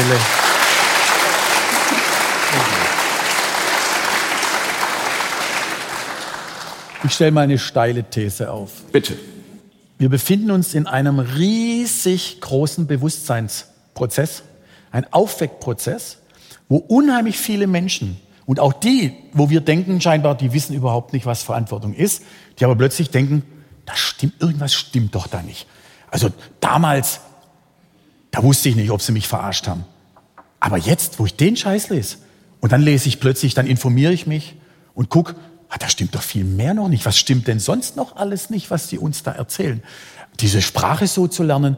Und ich glaube, dass durch diesen Prozess so viele aufgeweckt werden, also wach werden. Ich finde den Begriff ja wach werden, aufwachen nicht so doll, aber dass sie werden aufgeweckt und sagen, boah, ich muss jetzt mal selber hingucken. Und das ist eigentlich das Tun. Selber tun, sich Gedanken machen, Worte finden und dann Handlungen bringen nach draußen. Und das passiert meines Erachtens gerade. Das sieht man oft nicht, weil der Druck so groß ist und so viel Mist gemacht wird von da oben und wir uns nur noch aufregen. Wir könnten doch hier Sendung nach einer Sendung machen und wir diskutieren und du hast am Anfang gesagt, du weißt auch nicht, ob das eigentlich nur die anderen fördert, so ähnlich. Also äh, wenn wir jetzt auch noch mhm. diskutieren, wir müssen jetzt mal überlegen, wie verändern wir unsere Reaktion, Reaktionshaltung um in die Aktionshandlung, dass wir vor die Menschen kommen, dass wir mal überlegen, was wollen wir eigentlich? Wie wollen wir leben? Ist es das, was wir wollen? Irgendwann ist mal einer gekommen und hat gesagt, ah, Kapitalismus ist geil. Und dann sind ein paar Leute gefolgt, die genügend Kohle hatten und haben gesagt, jetzt machen wir Kapitalismus. Die anderen haben gesagt, wir machen Kommunismus, auch geil. Äh, und dann haben sie das gesteuert und dann wurde das gemacht. Aber wir müssen jetzt kommen, alle, die hier sind, und mal überlegen, wie wollen wir leben? Wollen wir in Harmonie leben? Wollen wir in Fülle leben? Für alle Menschen. Das ganze Geld dieser Welt würde reichen, dass jeder in seinem Land in einem adäquaten Haus wohnen könnte mit genügend Nahrung sein ganzes Leben. Wenn das ist, dass wir das gemeinsam einmal finden, ich habe da ein Lied geschrieben, Love, Freedom, Happiness. Und da steckt so viel dahinter. Und das, das ist auch ziemlich viral gegangen, glaube ich. Das ja, hat fast 400.000 ja, Klicks oder das so. Das hatte dann irgendwann, äh, am Anfang ging das richtig steil und ich dachte, oh Gott, scheiße, das geht ab wie die Post. Und dann kam die Wahrheits, äh, äh die Wahrheits, äh, Dings da, äh, Polizei oder die, was? die Wahrheitspolizei und hat auf YouTube das gesperrt und dann ging es plötzlich. Moment, stopp, äh, äh, das weiß ich noch. Das habe ich jetzt im Ernst. Also Love, Freedom, Happiness ist gesperrt ja, ich, worden. Ja, weil ich da, ich habe da im Text, ich habe das in der Corona-Zeit, ich so. lag im Whirlpool, da kam mir dieser Song und dann habe ich man von Frieden ja, nicht sprechen. Und ich bin ja kein Songwriter, aber das war war einfach plötzlich da, wenn du offen bist und dann mit dir dann plötzlich kommt die Kreativität. Bam, und dann tak, tak, tak, tak, tak. Aber ich will das jetzt nicht noch weiter aus, aber da kam die Wahrheitspolizei, weil ich habe einen Satz da drin gehabt We want freedom of speech. Und es war ja in dieser Zeit ganz schlimm. Aber viele wissen das gar nicht, wie die da diese Meinung äh, wegstreichen, löschen und runterschrauben, Shadowban, weißt du, das wissen die meisten Leute gar nicht, was das alles ist auf YouTube. Und jetzt habe ich 400.000 Leute, das wären vielleicht drei Millionen gewesen. Aber äh, zurück zum Thema. Was steckt dahinter? Was wollen wir? Fülle für alle Menschen, Harmonie, Liebe, was steckt da wirklich dahinter? Frieden mit allen Menschen und, und, und, und, und. Und wenn wir da nicht hinkommen, ich bewundere ja immer, ich habe mich früher, ich bin ja zu den Themen gekommen, ganz am Anfang mit 19 äh, hatte ich meine erste große Liebe, dann ist die zerbrochen, weil ich zu viel auf Reisen war und die hat nur geheult, wenn ich angerufen habe. Ja, du bist schon wieder so weit weg und so. Und dann habe ich gesagt, ja, aber sie liebt mich. Ja, dann habe ich gesagt, ist das Liebe? Und dann habe ich mich mit Liebe beschäftigt. Ich habe mal geguckt, was die ganzen Religionen über Liebe schreiben. Traumhaft, ein Traum. Und was machen die ganzen Religionen? Um ihre Liebe zu vertreten, bekämpfen sie sich alle, weil meine Liebe besser ist. Und das ist Ego. Weil meine Liebe besser ist als deine. Und mein Gott, der diese Liebe schenkt, der ist machtvoller und so weiter und so fort. Und da müssen wir ansetzen. Das ist das, was alle, alle Menschen weltweit verbindet. Ich will jetzt nicht als Pastor hier auftreten, aber wenn man mal genau, wenn man mal genau hinguckt, geht es eigentlich darum. Ja, aber auch da muss man doch schon sagen, also diese ganze äh, Religionskriegsgeschichte, äh, da widerspreche ich ganz entschieden. Und das sage ich mit meinem jüdischen großen, unserem großen Kollegen Henrik M. Broder, der gesagt hat, die Messerattentate oder die Selbstmordanschläge finden statt mit dem Ruf Allahu Akbar. Allah ist der Größte. Er kann sich an keine einzige Attacke erinnern in der Weltgeschichte, wo einer gerufen hat, gelobt sei Jesus Christus. Und diesen Stolz müssen wir wieder haben, dass wir in einer wunderbaren Kultur, in dem natürlich vieles missbraucht äh, äh worden ist, völlig klar, und auch das Christentum ist missbraucht worden. Aber trotzdem haben wir doch eine unglaubliche kulturelle Substanz, die dargestellt wird durch die Sprache.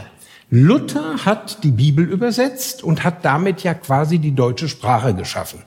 Die meisten Worte, die wir heute haben, Beruf zum Beispiel, oder so, das stammt ja alles von Luther. Und der hatte nur ein Ziel, einmal das Evangelium, die gute Nachricht unter die Leute zu bringen, aus der wir in den letzten vier Jahren eine Angstbotschaft gemacht haben. Das Allerschlimmste ist ja das Spiel mit der Angst. Und jetzt kommen auch die Kirchen und machen Klimastreik und haben eine Apokalypse. Aber das können sie plötzlich mit den Leuten nicht mehr machen, weil die Leute sehen, wir hatten nun den kältesten Sommer seit dem ich mich erinnern kann. Man musste im Juli einen Wintermantel anziehen. Also so viel zu der Erderhitzung. So, ich möchte aber noch eins äh, doch äh, sagen. Ähm, weil Sie das eben gut, und Sie haben es auch gesagt, ähm, dass wir den Mut haben müssen, uns nicht zurückzuziehen, sondern aufzutreten. Ich habe am Jahresanfang in einem Leitartikel in einer Zeitung geschrieben, ganz dick stand das, wir werden mehr und nicht weniger. Und da bin ich ja verspottet worden nach dem Motto, wir elenden kleinen Häufchen. Jetzt zählen Sie mal alle Sendungen zusammen. Ihre, dann da, wo ich äh, manchmal oder wir beiden jetzt aufgetreten sind, bei Stimmt. TV Berlin. Oder, TV oder so, Berlin, genau. TV Berlin. Alle Kanäle. Wenn Sie das alles zusammenzählen und dann merken, die Einschaltquoten beim Fernsehen werden ja gemessen, nicht indem die Leute mit gefalteten Händen vor Maischberger sitzen, sondern ob das Gerät läuft. Bei uns sitzen die Leute aber hier im Publikum ist es ja zu merken mit gefalteten Händen und lauschen unseren Worten. Das heißt, was wir hier bringen, geht nicht ins Leere und mobilisiert. Und die Demonstrationen sind nicht zusammengebrochen. Die Kundgebungen sind nicht zusammengebrochen. Es werden mehr und nicht weniger. Und jetzt, ohne das parteipolitisch äh, zu, nur das Phänomen. Denn Herr Aiwanger, der jetzt überall hochgejubelt wird, hat mit Söder, Söder ist ja politisch der Schlimmste gewesen in den letzten vier Jahren. Das war ja unfassbar, was sich in Bayern abspielte mit dem sogenannten Lockdown. Wie will ein Christ im jüngsten Gericht Gott in die Augen gucken, der Menschen ungetröstet hat sterben lassen? Der, das ist, äh, das ist das Schlimmste, was es gibt. Aber an dem Phänomen Aiwanger sieht man jetzt, und wir merken das ja in Berlin, da haust ja diese Parallelgesellschaft. Die ist ja von Hamburg weg. Äh, die, die Journalisten, das ist ja jetzt alles in Berlin, das ist ja in sich eine abgeschlossene Parallelgesellschaft. Die schicken ihre Kinder auf Edelinternate, die schicken die Kinder ins Ausland und ruinieren unsere Schulen durch, äh, äh, äh dass sie Deutsch nicht mehr sprechen können, oder müssen Arabisch lernen oder was auch immer. Ist ja alles Wahnsinn. Aber Sie kommen nicht drüber weg. Seit einigen Tagen steht fest, das Bierzelt und der Stammtisch hat über diese elitäre Truppe gesiegt. Das ist das Phänomen Bayern. Die haben sich gedacht in ihren Etagen und wenn Nancy da den Verfassungsschutz auf Schönbohm setzt und so weiter, ist ja alles unfassbar die haben gedacht, sie kriegten einen Sieg, auch einen Sieg über die Sprache. Und jetzt kommt so eine Kleinigkeit. Die Juden sprechen von Lachnummer. Hendrik M. Broder sagt das ja in der Lachen. Aber ja. jetzt hat das Bierzelt plötzlich gesiegt. Das ist doch Wahnsinn. Der gesunde Menschenverstand lässt sich eben nicht auf Dauer unterdrücken so und auch nicht auf Dauer wegsperren. Und Danke, dass Sie dieses Statement gebracht haben, Frau Schröder. Und ich würde gern noch ähm, ergänzen zu dem, was Herr Grube über die Liebe gesagt hat, die in der Tat die Maxime ist, also Liebe, Freiheit, Glück ähm, auch nochmal auf das ähm, eingehen, was äh, Peter Hane eben gesagt hat. Also dieses Thema Angst. Mhm. Wir befinden uns, um auch auf das Thema Sprache zurückzukommen, in einem Parcours der Angst, der für uns gestaltet wird und wo wir nach Möglichkeit permanent über etwas stolpern sollen und uns dann davor fürchten sollen, dass das sanktioniert wird. So, und dagegen müssen wir uns zu Wehr setzen und diesen Parcours, der für uns errichtet wird, gar nicht erst in seiner diffizilen Bauweise zulassen, dass er sich erweitert wird. Denn er ist wirklich dafür da, um den Menschen das Gefühl zu geben, sie müssen permanent darauf achten, was sie sagen, welche Worte sie benutzen, hm. welche Vokabeln. Es könnte sich irgendjemand verletzt oder angegriffen fühlen. Und wenn wir diese Entspanntheit im Umgang miteinander nicht haben, entsteht eben ein Klima der Angst Und das ist die schlechteste aller Grundlagen für eine Gesellschaft, in der die Menschen gut miteinander umgehen. Aber durch die Angst kann man natürlich sehr gut die Menschen steuern. Ja. Das haben wir ja gerade die letzten Und, zwei und Jahre das ist erlebt. immer wieder die Natürlich. Frage, wem nützt die Angst und vor allem auch, Ja. wie sind wir dahin gekommen? Genau, also wie ja. ist eigentlich dieser Prozess, wie hat sich das entwickelt? Weil nach meiner Wahrnehmung war das, äh, also hat hat wirklich mit Corona gestartet, dass es so extrem wurde und das glaube ich auch durch Corona, um das jetzt auch mal zu verstehen. Also ich versuche auch immer die Menschen, die in der Angst sind, dann zu verstehen, ja, dass die plötzlich gedacht haben, ach du Scheiße, ähm, jetzt habe ich all die Dinge noch nicht gemacht und jetzt kommt so ein tödliches Virus und jetzt ist mein Leben bald vorbei. Und wenn man dann eben nicht diese Perspektive hat und möglicherweise denkt, es geht weiter, also äh, man hat nicht nur ein Leben, sondern mehrere. Also wenn man einfach in diesem Hamsterrad drin ist des Alltages, ja, und plötzlich vor Augen bekommt, es könnte alles vorbei sein, habe ich ein totales Verständnis dafür, dass Menschen genau so panisch reagiert haben. Ja. Ja, und deswegen kann man auch da nicht alle über einen Kamm scheren und sagen, es sind alles nur Idioten oder Mitläufer oder was auch immer gewesen. Ich glaube, da ist, und da sind wir wieder auch bei Udo Grube, der sagt, es ist eigentlich eine, ja, es ist ein, ein Bewusstseinssprung, der gerade passiert, dass Menschen einfach verstehen, worum geht es wirklich im Leben. Und es geht darum, das Leben zu leben. Love, Freedom, Happiness. Das ist, glaube ich, der Sinn des Lebens. Das stimmt. Aber durch die Angst, jetzt noch mal kurz klatschen, ja? ja, Also in den letzten zwei Jahren haben wir ja gemerkt, wie viele Menschen eigentlich in der Angst leben. Und wir werden ja sehen, okay, in, in der Vergangenheit jetzt, ich habe mich testen lassen, weil ich hatte Angst. Ich jetzt nicht, ich spreche jetzt für andere. Äh, Ich habe mich impfen lassen, weil ich Angst hatte. Und ich kann das sehr gut nachvollziehen. Ich selber hatte auch Angst, aber irgendwo hatte ich vielleicht dann doch noch das Glück oder in dem Moment einen zu starken freien Willen, denn das ist ja genau das, was uns geschenkt worden ist. Jeder kommt auf die Welt und hat einen freien Willen. Und wie wir den ausleben und in welchem Spektrum wir den ausleben oder auch nutzen, den freien Willen, das ist nochmal eine ganz andere Frage. Und äh, ich habe Ihr Buch sehr gerne gelesen, Herr Hane. Doch am, äh, auf dem Cover hinten stand drauf, das haben wir nicht verdient. Und da muss ich, glaube ich, leider widersprechen, denn wenn man einer Gesellschaft ständig und immer, nicht das Buch, sondern das Buch des Mars ist voll, ähm, wenn man einer Gesellschaft immer und immer wieder vorschreibt, was sie machen soll und was sie zu tun hat und die Gesellschaft einfach nur hinterherrennt und gar nicht selber drüber nachdenkt und es immer, immer schlimmer wird, dann muss ich sagen, doch, dann hat man es vielleicht schon verdient. Denn es muss ja erst schlimm werden, Ja. bis viele Menschen auch verstehen, was hier eigentlich gerade passiert. Ja, weil wir haben den freien Willen und warum setzt ihn keiner ein? Weil wir Angst haben, oh, ich kann jetzt meinen Job verlieren, wenn ich das und das und das mache. Jeder hat doch diese Angst, ja? Wir haben es nicht nur für.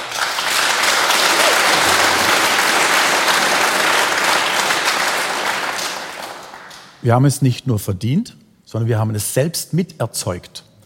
Innerhalb des gesamten Bewusstseins des Kollektivs sind einfach zu viele Kräfte, die durch Worte, durch Politik, durch Medien, durch das ständige Beschallen wurde das erzeugt und Menschen haben dann diese Denkmuster übernommen. So wie wir als Kinder unsere Glaubenssätze übernommen haben. Du kannst das nicht, du kannst das nicht, du kannst das nicht. Da haben wir nie drüber nachgedacht. Das ist ja in den ersten sieben Jahren, das wissen wir ja alle, da ist das Kind wie in einer Hypnose und guckt nur, was machen die Eltern, ach, die machen so.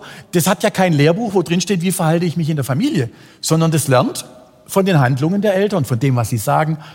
Ach, gestern haben sich die Eltern noch gestritten, und zehn Minuten später sagt Papa, aber Schatz, ich liebe dich. Dann verbindet das Kind Liebe mit Streit und sagt, "Ah, das gehört dazu. Gehört aber nicht dazu. Letzt, letztendlich. Und deswegen haben wir in dieser Gesellschaft das mit erzeugt. Mit jedem Handeln. Und wenn wir, am Anfang waren wir eine kleine Gruppe, eine sehr kleine Gruppe, aber die ist so standhaft geblieben. Es wurde immer größer, immer größer. Das hat man ja auch versucht zu verhindern, dass es noch größer wird. Weil man weiß, und das ist der Ansatz, dass Worte und Taten und Gedanken die Realität gestalten. Und wenn wir die Medien im Griff hätten und würden sagen, Love, Freedom, Happiness ist das Entscheidende, wobei unter dem Begriff geht es nicht um irgendwelches Hula Hula Hop, Ja, das ist ja nur die Metaebene für alles. Ja, also, sondern eine, eine lebbare, eine lebbare Fülle, eine lebbare Liebe, eine lebbare äh, Gesundheitsgeschichte. Wir wurden ja als Gesunde alle krank gemacht. Allein ich war, ich war früher im Katastrophenschutz. Oberste Priorität war, wenn es knallt, immer gut zureden. Ist nicht so schlimm. Da, da hinten liegt ein Bein, ist nicht so schlimm. Alles okay. Damit die Leute vom Bewusstsein her in die Ruhe kommen. Ja, aber das ist ja das blieben. Entscheidende. Ja. Äh, äh, super, dass Sie das jetzt sagen. Denn eins hat sich schon verändert.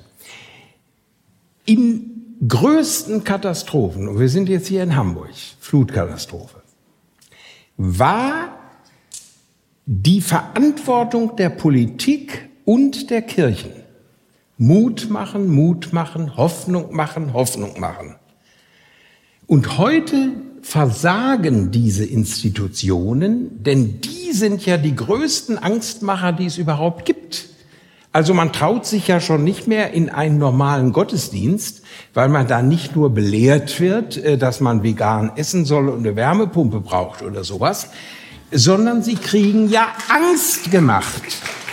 Und die Politik besteht doch zurzeit, also äh, wer ein bisschen Zeitgeschichte weiß und weiß, wie das Dritte Reich entstanden ist und wie ein Adolf an die Macht gekommen ist, äh, das ist diese Klaviatur. Die Politik macht nur noch Panik.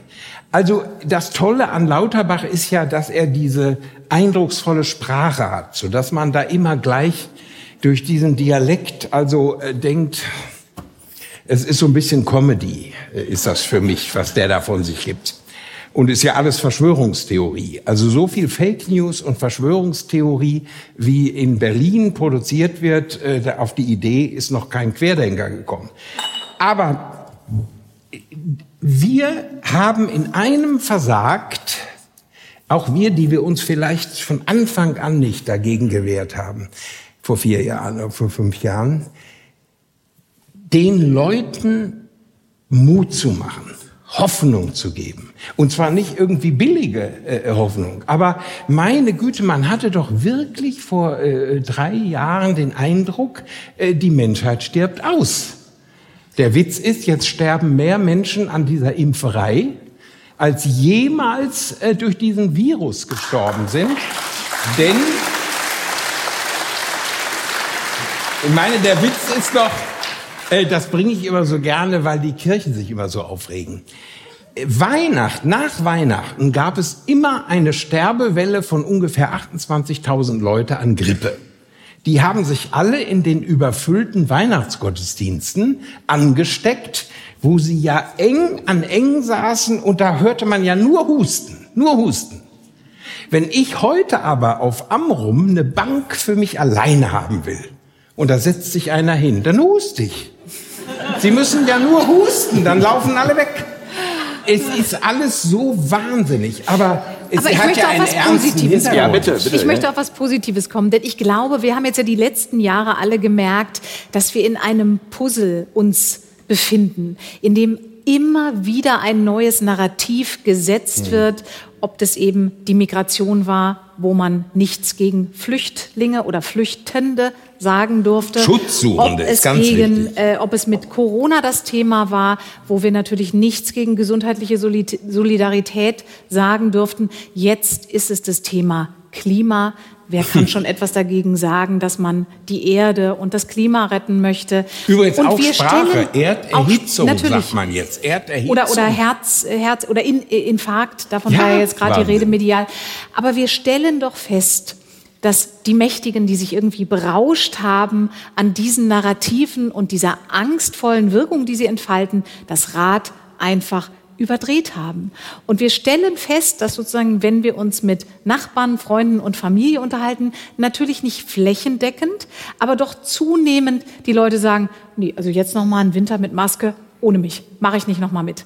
Also ich glaube, dass in dieser Angstspirale, von der man geglaubt hat, dass man sie vielleicht ins Unendliche wird steigern können. Der positive Nebeneffekt ist, dass wir uns gerade dabei sind, gesellschaftlich aus ihr zu befreien. Darin sehe ich eine riesige Chance. Ich, ich würde einmal gerne sofort. Ich würde, Herr Grube, ich würde einmal ganz kurz äh, verlinken zu Frau Golan, weil äh, zu dem Thema Maske. Sie Ja. haben da, glaube ich, gerade ein recht ähm, interessantes YouTube-Video gemacht und da würde ich gerne mal, dass Sie von Ihren Erfahrungen berichten, weil Ja. ähm, die ganz spannend sind. War sehr spannend, genau. Ich musste mich gerade ein bisschen zusammenzucken, als Sie, das, äh, als Sie die Maske wieder angesprochen haben. Denn es wird wiederkommen. Und glaub ich äh, auch. das kann jetzt noch ein paar Wochen dauern, vielleicht einen Monat oder so, aber dann schauen wir mal, wie es wird. Denn wie es wird. Denn äh, es kann ja sein, dass jetzt wir als Menschen da nochmal mitmachen oder wir haben jetzt mal aus der Vergangenheit gelernt, wie es ja sein sollte und denken uns, nee, jetzt machen wir einfach nicht mehr mit. Und da bin ich wirklich sehr gespannt auf diese Zeit, wie das auch äh, werden wird. Also ziehen die Leute die Masken wieder auf oder nicht? Und genau zu dem Thema habe ich äh, kürzlich erst eine Umfrage gemacht auf der Straße. Und wir haben versucht, die Leute zu befragen, würdet ihr erstmal wieder die Maske tragen, ja oder nein? Und dann haben wir uns eine ja, Petition ausgedacht, die existiert so Gott sei Dank nicht, in der steht, dass wir für die sofortige Maskenpflicht sind, bis zu einem, bis wir den Inzidenzwert null erreichen. Null. Das wird ja niemals das war ja mal populär mit No-Covid. Ja, ja. ja, genau. Hat, hat, der Spiegel übrigens auch letztens betitelt, holt endlich wieder die Masken raus. Das war, glaube ich, erst letzte mhm. Woche. Holt ja. die Masken wieder raus, genau das war der Titel. Und dann äh, schreibst du da auf, auf einem Blatt Papier, druckst du das schnell aus, gehst damit auf die Straße, sagst, hier, guck mal, wir wollen hier gerne wieder einen Inzidenzwert mhm. von null haben, was ja niemals passieren wird, egal bei welcher Krankheit. Ähm, und die Leute, die lesen gar nicht mehr, die nehmen gar nicht mehr richtig äh, das auf, was, was dort geschrieben steht. Und die meisten Menschen hören auch gar nicht mehr richtig zu, will ich nicht sagen, sie hören nicht mehr richtig hin, was wir denen gesagt haben. Und dann steht man äh, auf der Straße irgendwo in Berlin, das ist natürlich nochmal ein ganz anderes Pflaster, und sagt, ja, wir möchten jetzt mal äh, Unterschriften sammeln. Äh, haben, Sie, haben Sie nicht Lust? Also wenn wir jetzt, wenn wir 10.000 Unterschriften haben, danach brauchen wir vielleicht nochmal eine Million, aber dann haben wir es dann auch geschafft. Möchten Sie unterschreiben? Und dann, ah, ja, also ähm, ist das jetzt wichtig? Und dann, ja, also es, ist, also es ist wirklich sehr wichtig, es ist sehr dringend und notwendig, dass wir das jetzt machen. Und dann gucken die Leute dich vielleicht noch eine Sekunde verdutzt an und dann sagen sie, ja komm, ich mach's ja für die Menschlichkeit. Ne? Und dann unterschreiben sie auch schon ganz schnell. Und, äh, Wie viele haben unterschrieben? Also ähm, prozentual von denen, die Prozentual 98 äh, Prozent.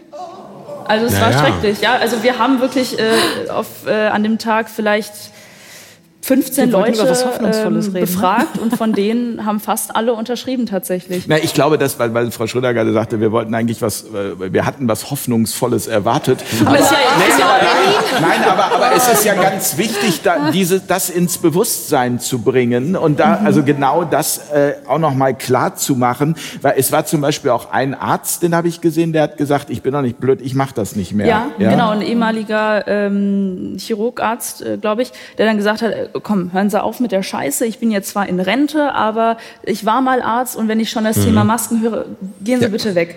Und das, das, wenn man dann aber mal so eine Person getroffen hat, dann hat man sich natürlich sehr gefreut und wollte dann auch mal auf die Person zu und sagen, hey, das war wirklich nur ein Scherz, wir machen hier gerade ein Video, aber die sind dann meistens schon so schnell davon gerannt, dass man gar nicht die Möglichkeit hatte, äh, nochmal die ganze Situation zu erklären.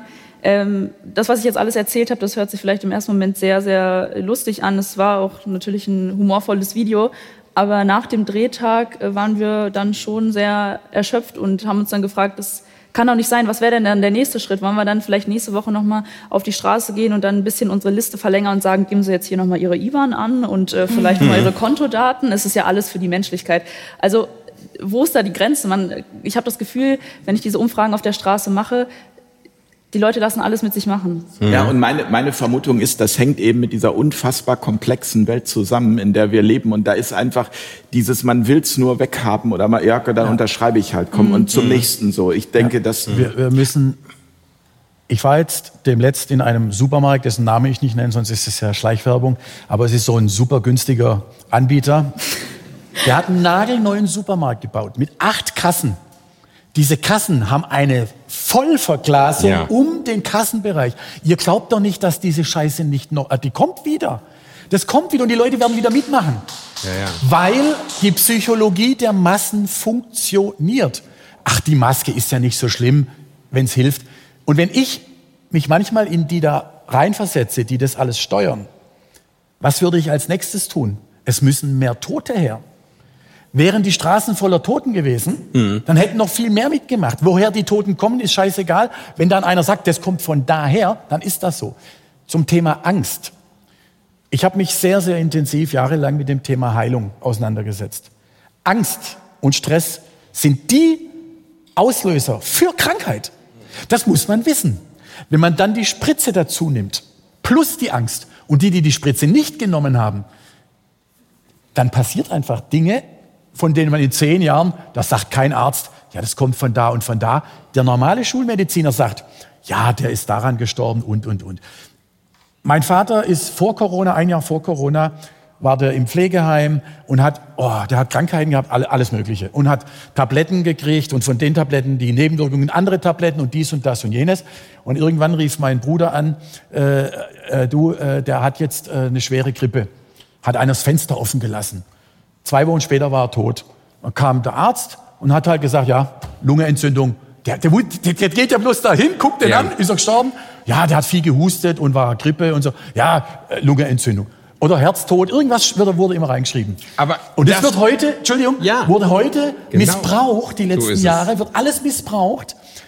Und wenn jetzt Corona kommt, ist das ja nicht die Ursache. Kam jetzt erst eine Studie raus, ich weiß nicht wie viel Prozent, aber glaube über 70 Prozent der Todesfälle, die man als Corona gewertet hat, war nicht Corona, sondern das war halt ich, im Gesamtkomplex. Ich, ich muss einmal kurz, ich muss einmal kurz an der Stelle, also einfach nur, es ist einfach nur ein intuitives Gefühl, dass ich denke, ähm, ja. wir geben dem ja auch gerade wieder sehr viel Energie und äh, das, äh, was Frau Schröder so schön angesprochen hat, dieses eigentlich ist nämlich auch meine Wahrnehmung, die Leute möchten nicht mehr in der Angst sein. Die Leute haben irgendwie wieder Lust darauf, ihr Leben zu leben. Und wir sollten sie in dieser Lust unterstützen und sollten ihnen das Gefühl machen, dass es auf jeden Einzelnen ankommt, sich daran zu beteiligen und da mitzumachen.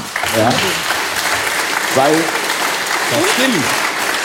Weil, Entschuldigung, lassen Sie mich das noch gerade sagen, weil wenn wir mit unseren Gedanken Realität erzeugen, dann finde ich es ganz wichtig, dieses Signal rauszugeben. Absolut. Und ich glaube, da sollte sich auch jeder, der hier im Saal sitzt, jeder, der sich jetzt sieht, nochmal vor Augen führen, jeder von uns ist ein positiver Multiplikator. Jeder von uns kann anderen Menschen Mut machen und Stärke vermitteln. Und deswegen das mit den Masken, also das defetistische Gefühl, teile ich überhaupt nicht.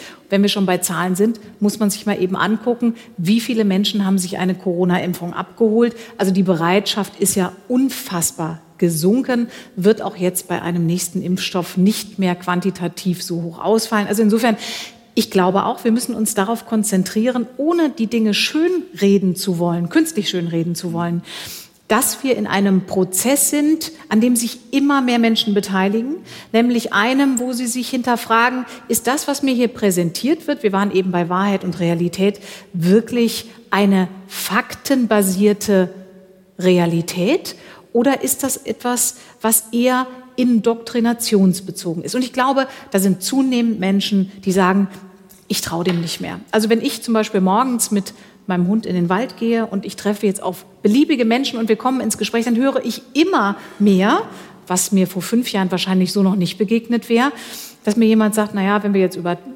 Nachrichten sprechen zum Beispiel, naja, ich informiere mich jetzt ja heute auch ganz anders. Normal öffentlich-rechtliches Fernsehen gucke ich gar nicht mehr. Hört man doch von immer mehr Menschen. So, und das ist für mich auch ein ganz klares Zeichen. Die Menschen beginnen mündiger zu werden, mündiger im Sinne von, sich mehr auf ihre eigene Informationssuche und auch auf ihre eigene Meinungsbildung äh, zu verlassen. Und das finde ich ein super Zeichen, das finde ich eine super Entwicklung.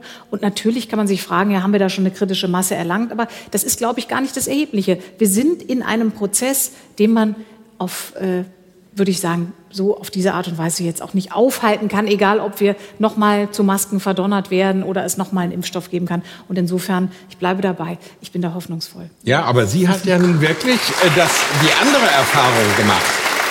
Also, äh, ist auch eine äh, Frage ich, der Stichprobe. Ich, bin, ich weiß jetzt ja, nicht, wo ich, das war, ja, im Epizentrum ja, vom Prenzlauer Berg. Äh, aber ich, bin mir da nicht so sein, ganz sicher. Aber, also man erkennt immer noch äh, Deutsche, also wenn ich im Urlaub Südtirol oder irgendwo oder meinetwegen Kalifornien, äh, äh, da will ich ja doch einmal von niemandem erkannt werden und äh, äh, dann gibt es die beste Warnung. Deutsche kommen. Die tragen nach wie vor die Maske. Wie viele Leute tragen noch, ich bin auf Amrum gewesen in der herrlichen Nordseeluft und finde Leute mit Maske.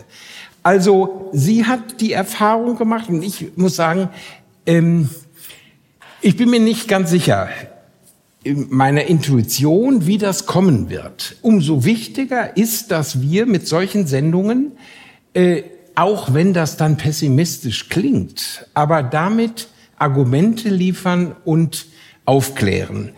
Ähm, was überhaupt nicht beachtet wird, dass die Zahl der Impftoten, also nicht nur der Opfer, die krank sind, erschütternde Krankheiten, immer mehr Menschen auch aus der ganz äh, linken Ecke, die das alles so mitgemacht haben, äh, wenden sich jetzt ab, weil sie natürlich in ihrem Umfeld oder an sich selbst merken, sind da ganz furchtbare Krankheiten. Die werden natürlich deshalb nicht registriert und identifiziert, weil derselbe Hausarzt, der sie geimpft hat, ihre Krankheit jetzt analysieren soll und den Totenschein ausstellt. Es ist auch noch kaum ein Journalist auf die Idee gekommen, das mal zu untersuchen. Das heißt, ist doch völlig klar, die Zahlen sind äh, gar nicht gefälscht und gar nicht manipuliert, das muss gar nicht sein, sondern es wird doch ein Arzt nicht attestieren, ich habe dich umgebracht. So schlicht ist das Leben. Und das Zweite, ähm, es gibt wirklich keinen ernstzunehmenden Wissenschaftler.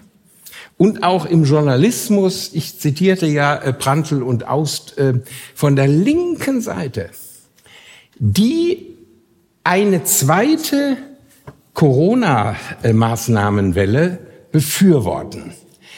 Interessant ist, man muss sich ja nur die nüchternen Fakten angucken. Die meisten ungeimpften gibt es in den Pflegeberufen. Die meisten ungeimpften waren in Krankenhäusern. In dem tapferen Sachsen, das übrigens im Bildungsmonitor vorgestern zum 14. Mal auf Platz eins ist. Bildungsmonitor. Und da sehen Sie, da sitzen die intelligenten Wähler und die intelligenten Leute. Die sagen, in Hamburg haben sie uns einen Bürgermeister geschickt, der hat die Infantilität der Sprache und spricht von Wumms und Doppelwumms. Also auf so eine Ideen muss man erstmal kommen. Der ist dann ja auch Kanzler äh, geworden. Ja, das ist alles ganz Vielleicht furchtbar. ist es in Deutschland. aber Ich würde gleich gerne Nein, zu, aber den, noch, zu den nur, nur ein zurück. Satz, nur ein Satz nur. Die, ähm, äh, wir müssen uns äh, vorstellen, wir hören leider viel zu oft auf Idioten. Wir werden von Idioten regiert, wir werden von Idioten indoktriniert und das ist keine Beleidigung. Das Wort äh, Idiot kommt aus dem Griechischen und bedeutet Nichtfachmann, Laie. Wir haben doch auf der ganzen Bank nur noch Ideologen. Und wenn Idiotie und Ideologie zusammenkommen, wird es gefährlich. Das heißt, wollen wir weiterhin auf die Idioten hören, auf die Nicht-Fachleute? Da mache ich doch lieber wieder eine Wende um 360 Grad, um mal wieder was Intelligentes ins Spiel zu bringen und bleibe bei meiner Meinung. Ich will darauf nicht mehr reinfallen. Herr Hane, es geht ja letztendlich, und da sind wir uns, glaube ich, alle einig, es geht ums Handeln. Wir haben es Ja. eingangs ja auch gesagt, Gedanken, Worte Erzeugen. und Taten formen Bewusstsein. Wir, wir sind jetzt wir schon fast, wir sind schon fast bei, bei, bei der Schlussrunde. Ich würde eigentlich vorher, Herr Grube, bevor wir genau dahin kommen, zu diesem Punkt, was kann denn jeder Einzelne tun? Ja, Weil das ist ja auch genau, Sie, dürfen Sie auch sofort, ich will nur Ja, einmal ja, kurz ja, ja. erklären, dass wir jetzt nicht zu weit schon irgendwie Nee, nee, äh, genau. zum Schluss der Sendung kommen, weil ich würde gerne nämlich auch nochmal auf diese, wie sind wir da hingekommen, ähm, äh, eingehen, ja, oder beziehungsweise Mhm. die Frage stellen. Und jetzt dürfen Sie Ja. Kurz Herrn Hane noch je mehr das Wort verbreitet wird, denn diese äh, Geschichten, wie viele Leute sterben oder dass die Maske nichts bringt, das wird ja nicht in die Masse verbreitet. Richtig. Das wird in unserem kleinen Kreis, der immer mehr wächst, Ja. verbreitet. Und es kommen immer mehr Leute auf Telegram oder hier und da. Es kommt, wird immer mehr. Und in den Wirtshäusern, in den Bierzelten wird auch immer mehr geplaudert. Aber wenn das nicht richtig verbreitet wird, wenn das nicht auf der Titelseite steht, wenn nur äh, ein Satz in der Titelseite steht und der Rest der Wahrheit wird unter dem Bezahlmodus versteckt, Ja, dann das wird das Bewusstsein nicht verändert. Das müssen wir verstehen. Wir sind Programme. Wir sind wandelnde Programme. Und wenn dieses Programm in unseren Köpfen nicht verändert wird und auch nicht verändert wird bei den Leuten, die sich ganz leicht programmieren lassen, weil hier sind ja alle, äh, die da sind, die sind ja nicht mehr so leicht zu programmieren. Die haben ja ihre Programme schon äh, deleted oder neue Programme aufgesetzt, die für Reichtum, für Fülle, für Abschaffung der Idiotie und so weiter stehen.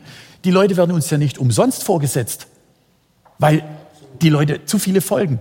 Und wenn wir da ins Handeln kommen und jeder Einzelne sagt, weißt du was, ich schicke jetzt, ich gehe jetzt nach Hause und jeder Einzelne schickt 20 seiner Bekannten, hast du schon gehört von der Sendung XY, hast du das schon gehört oder oder, ja. weil es gibt immer mehr tolle Sachen, die man mittlerweile teilen kann, die man auch im Mainstream findet, wo man sagt, ach, jetzt hat er der doch recht. Das, wirst, das werdet ihr nie gesagt bekommen. Ach, tatsächlich, du hattest recht, Mensch, es tut mir so leid. Sagt, ach, das sind die Dinge. Und wir müssen das Bewusstsein verändern. Und dann verändern wir unseren kleinen Kreis, dann verändern wir Deutschland, dann verändern wir die Welt. Und dann kann irgendwann diese Harmonie entstehen, die wir uns alle so tief, jeder wünscht sich die. Aber letztendlich, was passiert?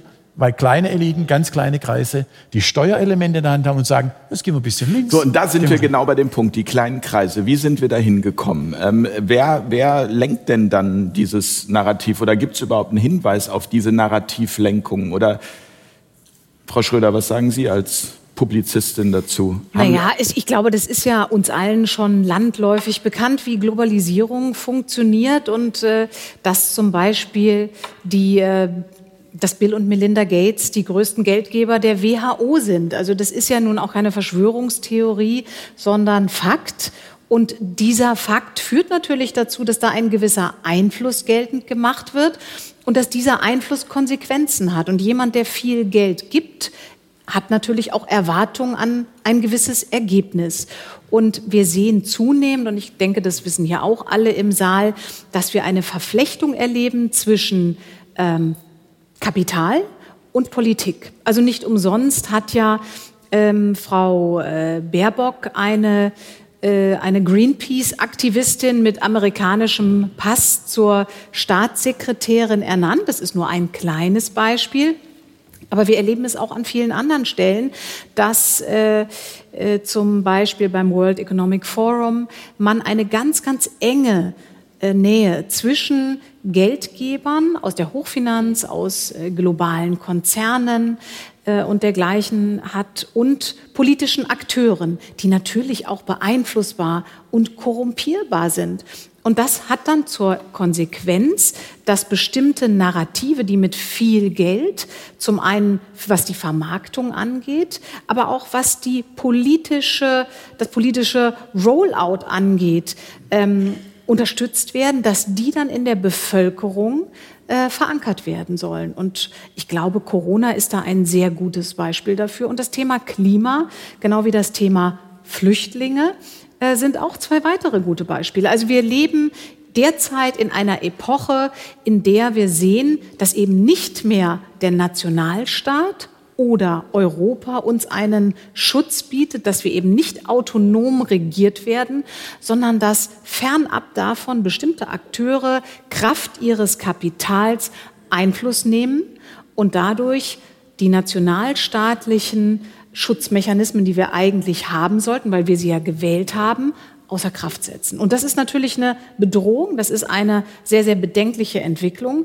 Und deswegen ist es auch so wichtig, dass wir erstens alle wählen, dass wir sozusagen uns als mündige Bürger zeigen und darüber hinaus aber auch uns äh, in, in der demokratischen Willensbildung aktiv beteiligen. Ob das ist, dass wir uns an Protesten beteiligen, dass jeder von uns an der Supermarktkasse eine Zeitungsheadline äh, kommentiert, die er da sieht, dass wir einfach frei zu unserer Meinung stehen, ähm, weil also kommunizieren, unsere Meinung absolut, kommunizieren, dass wir nicht unsere hinter dem Berg Meinung. halten und hoffen, dass äh, Friedrich Merz oder wer auch immer vielleicht für uns äh, sagt und äh, einsteht, was gut für uns sein könnte, sondern dass wir das selber lernen zu tun. Und das vielleicht noch als ähm, Ergänzung.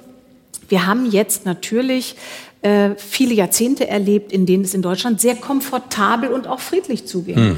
Und Demokratie ist aber eben kein Schlafwagen, in dem man ein Ewigkeitsticket gebucht hat, sondern das ist ein lebendiger Prozess. Und wir müssen jetzt wieder aufwachen. Wir müssen uns vergegenwärtigen, dass eine Demokratie nur so gut funktioniert, so mündig ihre Bürger sind. Und diese Mündigkeit, die wir vielleicht ein Stück weit zu weit abgegeben haben, die müssen wir uns zurückholen. Das ist ganz wichtig, sonst kann Demokratie nicht funktionieren. Und das wird dann auch verhindern, dass globale Konzerne und entsprechend äh, kapitalstarke Geldgeber weiterhin versuchen, unsere ähm, Kontrollmechanismen, unsere Nationalstaaten und auch die EU weiter auszuhöhlen. Aber dass, dass die Leute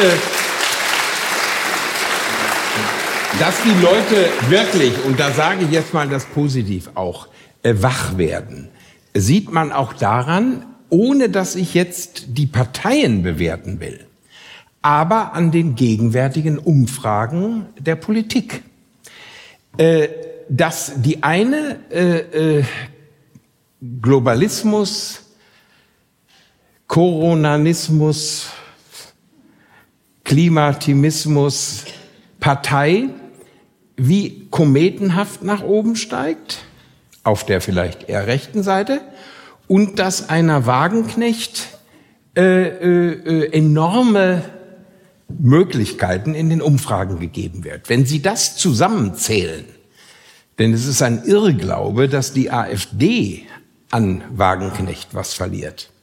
Äh, wer absolut im absteigenden Ast ist, das sieht man ja jetzt in Bayern, in einer Festung, wo die CSU mal 60 Prozent hatte, die hat sich innerhalb von wenigen Jahren marginalisiert und halbiert. Früher hat man der CDU vorgeworfen, als sie noch CDU war, Kapitalismus hörig, wirtschaftshörig. Und Frau Schröder hat jetzt das ganz super gesagt, man kann sich damit ja mal beschäftigen, man muss ja nur die Orni Organigramme ähm, der Ministerien sich angucken. Und die Mühe hat sich Beatrix von Storch, die Fraktions, stellvertretende Fraktionsvorsitzende der AfD im Bundestag gemacht. Die Journalisten haben gepennt. Sie hat aufgestellt und festgestellt, in, nicht nur im äh, äh, äh, Außenministerium, da ist es ja nun ganz, äh, in allen Ministerien sitzen so viele Lobbyisten und NGOs hochbezahlte Posten. Das hat es noch nie gegeben. Das heißt, äh, äh warum ist denn die Bahn marode? Weil 16 Jahre die CSU die Verkehrsminister gestellt hat. 16 Jahre. Das ist doch nicht heute vom Himmel gefallen, dass die Bahn kaputt ist. Aber es sitzen jetzt selbst bei Herrn Wissingen, ist doch klar, FDP, da sitzen alles diese Lobbyisten, die natürlich das verhindern, was wir gerne wollen. Und das ist etwa, brauchen Sie keine Verschwörungstheorie. Da muss man sich nur das Personal angucken. Und das ist ja haarsträubend, wer da alles jetzt in den Ministerien sitzt. Und wenn Sie dann gucken, dass die Köpfe der Ministerien aus Nicht-Fachleuten und Laien besteht, dafür gibt's das griechische Fachwort, das haben wir ja jetzt gelernt, dann wundert man sich über überhaupt nichts mehr. Und in den Medien ist es ganz ähnlich. Also wenn die Zeit hier in Hamburg in der letzten Ausgabe einen Wahlbericht, Wahlkampfbericht macht aus Bayern und der Redakteur schreibt, die Blaskapelle im Bierzelt spielte die deutsche Nationalhymne und als die Strophe zu Ende war, spielte der Musikzug weiter. Und da äh, das ja nicht vorgesehen war, ging Söder und machte so, er wollte hier jetzt reden. Und dann schreibt der Kollege von der Zeit, damit hat er verhindert, dass die umstrittene dritte Strophe des Deutschlandliedes gespielt wird. Wir haben inzwischen eine Idiotie auf allen wichtigen Ebenen der Meinungsbildung, der Charakterbildung, und das Allerschlimmste ist ja die Kirche. Und dann sind wir jetzt mal wieder bei Gender. Die Sprache soll verbinden. Da schreibt ein Bischof, also ich ähm, finde ja Gender ganz toll. Und ich variiere immer. Mal setze ich den Doppelpunkt, mal den Unterstrich, mal das Binnen-I. Ich variiere.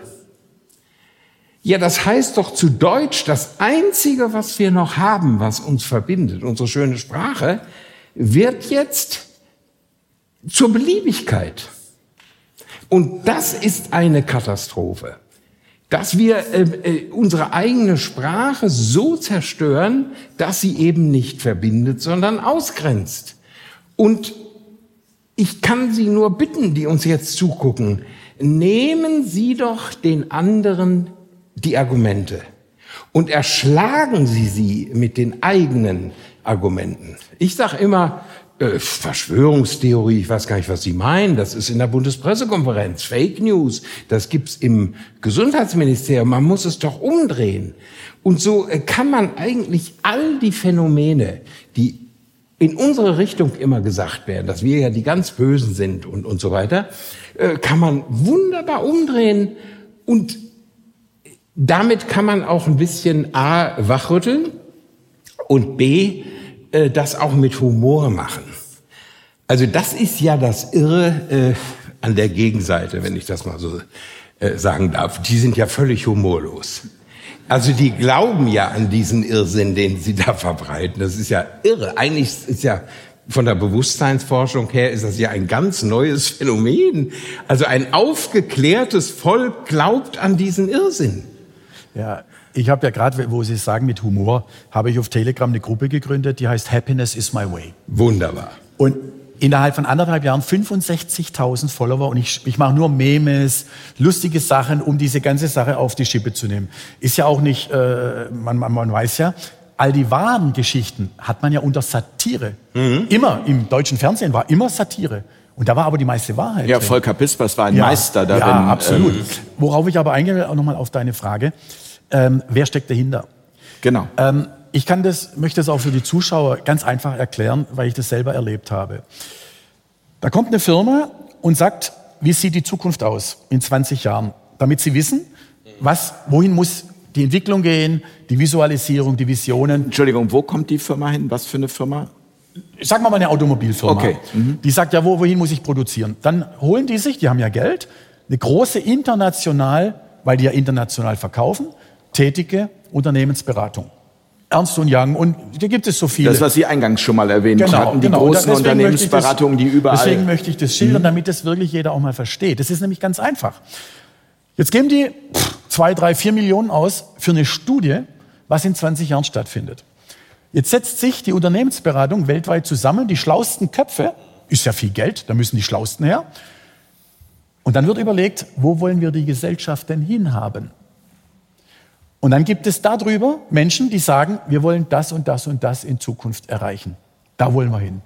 Jetzt schreiben die diese Studie und da kommt dann drin, oh ja, Mensch, äh, wir brauchen hier Elektroautos oder das und das und das und das. Und dann ist diese Studie fest. Und jetzt kommt der Hammer. Das Unternehmen richtet sich genau danach aus. Jetzt kommt das nächste Unternehmen und sagt, ich brauche eine Studie, wo in 20 Jahren, wohin geht die Welt? Der, des Automobils oder eine andere Welt. Und das war so lächerlich. Jetzt haben die nicht ganz so viel Geld. Wisst ihr, was die dann da oben machen? Die greifen auf diese Grundstudie zurück und dann wird das kleine Unternehmen, kriegt im Prinzip die ähnliche Studie und dann verbreitet sich das immer weiter, so wie dieses Unternehmensberatungskonstrukt das haben möchte, was wiederum von oben gesteuert ist. Und jetzt ratet mal, wer in, am Anfang der Corona-Pandemie in der WHO 70 Prozent der Mitarbeiter gestellt hat. Genau diese riesen Unternehmensberatungen, weil Bill Gates ein Fan von Unternehmensberatungen ist. Und ich habe diese Informationen direkt von der WHO, von einer Mitarbeiterin, die jetzt in Rente geht, die hat mir diese, diese äh, Informationen immer weitergeschickt, immer gegeben. Und genau diese Beratungen sitzen heute als Lobbyisten in den Regierungen, die machen, die schreiben die Verträge, die schreiben diese Rechtsprechungen, die schreiben die Gesetze, die machen alles vor. Das ist, das ist der Punkt. Und genau so wird weltweit gesteuert. Und jetzt muss man nur noch gucken, wer ist in den großen Unternehmen weltweit der größte Anteilseigner? Und das ist BlackRock und Vanguard. Und die sagen auch, wer in welchem Unternehmen Vorstand wird. Nun, nun ich muss einmal ganz kurz äh, unterbrechen, weil ja. ähm, das, das klingt natürlich jetzt erstmal recht, wie soll ich sagen, verständlich und auch recht einfach ja. fast. Aber es ist ja schon doch noch komplexer, weil also alleine auch in der Elite, so nenne ich es jetzt einfach mal, wie auch immer man die definiert, mhm. es ja auch wiederum unterschiedliche Strömungen gibt. Natürlich. Also da ziehen ja auch nicht alle an einem Schrank, also äh, Schrank, es ziehen nicht alle an einem Schrank, auch schön, an einem Strang. Ja. wie komme ich ja. jetzt auf den Schrank? Ähm, ja. Auf jeden Fall, äh, ist es ja auch da so, dass ein Elon Musk was anderes äh, im Kopf hat als ein Bill Gates oder äh. Jeff Bezos. Mittlerweile. Oder, ja gut, Mittlerweile. aber da, das, Weil die gemerkt haben, da stimmt was nicht. Wir, wir, wir haben doch gemerkt, dass zum Beispiel die Regenbogenflagge war plötzlich in jedem großen Unternehmen waren plötzlich So, das Regenbogenflaggen. ist ein Beweis. Selbst, selbst in der Politik oben, äh, was hat eine Regenbogenflagge bitte schön im Bundeskanzleramt zu suchen? Ich habe überhaupt nichts dagegen und dann äh, Das diskutiert der man Beweis, heu- dass er recht hat. Ja. Die Regenbogenflagge ist der Beweis. Sie weht auf der Staatskanzlei von Herrn Söder. Und Herr Söder hat gestern ein Programm aufgelegt über Gender und ähm, queeres Leben in Bayern. Und jetzt wünsche ich ihm viel Spaß bei der Wahl. Äh, so viel da muss doch irgendwas hinter sein, dass ein, ein ähm, äh, Mensch eine Volkspartei, die einmal prägend war für Deutschland, in wenigen Wochen ruiniert, eine Regenbogenfahne auf der bayerischen Staatskanzlei. Also in Rott am Inn, ich habe damals die Übertragung äh, der Beerdigung von Strauß gemacht, die, die, äh, äh, Gruft wackelt, weil der dreht sich un Helmut Schmidt. Helmut Schmidt, äh, äh, äh, wo ist der beerdigt? Bergedorf oder wo? Der rotiert doch im Grab. Ein Helmut Schmidt hat auch gesagt, die Kulturen, die jetzt hierher kommen, sind mit uns nicht kompatibel. Das ist rechts von der AfD. Das war Helmut Schmidt. Das sind Ja, doch aber- Leute, da muss man ja sagen, die kurz- ganz kurz Ganz und kurz dann bitte Frau nicht. wir Ja, ja, nämlich auch genau. schon die ganze Weiter. Zeit rein und wir müssen ja, jetzt den Raum nur kurz, schaffen. um das für die Zuschauer zu, kurz zu Ende zu führen und auf deine Frage da einzugehen. Was die uns voraus haben, die haben Bündnisse. Die treffen sich einmal im Jahr, also die richtig großen, die treffen sich einmal im Jahr für zehn Tage in so einer Art Camp, wo man Visionen spinnt. Wo gehen wir hin? Wo, das ist normal in jedem großen Unternehmen und so machen die das auch. Jeder kennt den Begriff Freimaurer, das ist ja nichts Verschwörungstheoretisches, sondern die treffen sich. Und die machen ihre Rituale. Die überlegen sich, wo geht's hin? Was wollen wir erreichen? Und dann geht jeder wieder nach Hause und macht in seinem Bereich genau das, aber es geht alles auf das größere, höhere Ziel, was man gemeinsam entwickelt. Was erstmal überhaupt nichts Schlimmes ist. Wir haben das nicht auf unserer Seite. In, auf unserer Seite zerfleischen sie sich, weil jeder glaubt, dass seine Idee die beste ist. Ich, wir müssen eher in diese Richtung gehen. Nein, wir müssen es so machen und so. Und dann, ah, der, der ist ja bezahlte Opposition und der macht dies. Da gibt's so wenig gemeinsam. Aber das kommt jetzt langsam. Das braucht der Prozess, damit alle zusammenfinden. So einfach, wie ich es erzählt habe, genau so einfach funktioniert's auch, wenn du an den Steuerelementen sitzt. Du kannst es machen. Natürlich, ein, ein Musk ist irgendwann ausgestiegen. Als das Thema Elektroauto, ja, da war er ganz groß dabei. Als er dann aber plötzlich gemerkt hat, wo geht es hin? Auf manchen Ebenen, das gefällt mir nicht mehr. Jeder Mensch darf wachsen und aufwachen. Und viele in dieser oberen Szene sind auch wacher geworden und sagen, nee, in diese Richtung kann ich nicht mehr mitgehen. Also So, die nächsten fünf Ja. Minuten gehören Ihnen, Frau So. Golan. Ja, ist aber auch sehr schwer, bei dem Herr Hane dazwischen zu kommen. ähm, ich Das ist glaube, ja unfassbar. es ist wirklich unfassbar.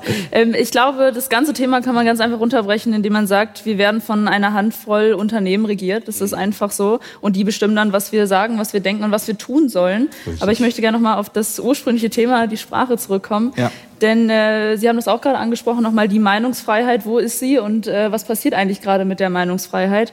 Denn äh, ich habe gelernt, die Freiheit der Rede ist nicht das Problem, sondern die Freiheit nach der Rede. Und zwar haben Sie ja Richtig. auch eben gesagt, dass Sie ähm, schon mal. Erfahrungen mit äh, der Cancelung auf, äh, da haben wir schon wieder die Anglizismen, auch nochmal ein ganz anderes Thema, ähm, ja, auf YouTube gemacht haben. Sie haben ein Lied veröffentlicht und das wurde dann gesperrt.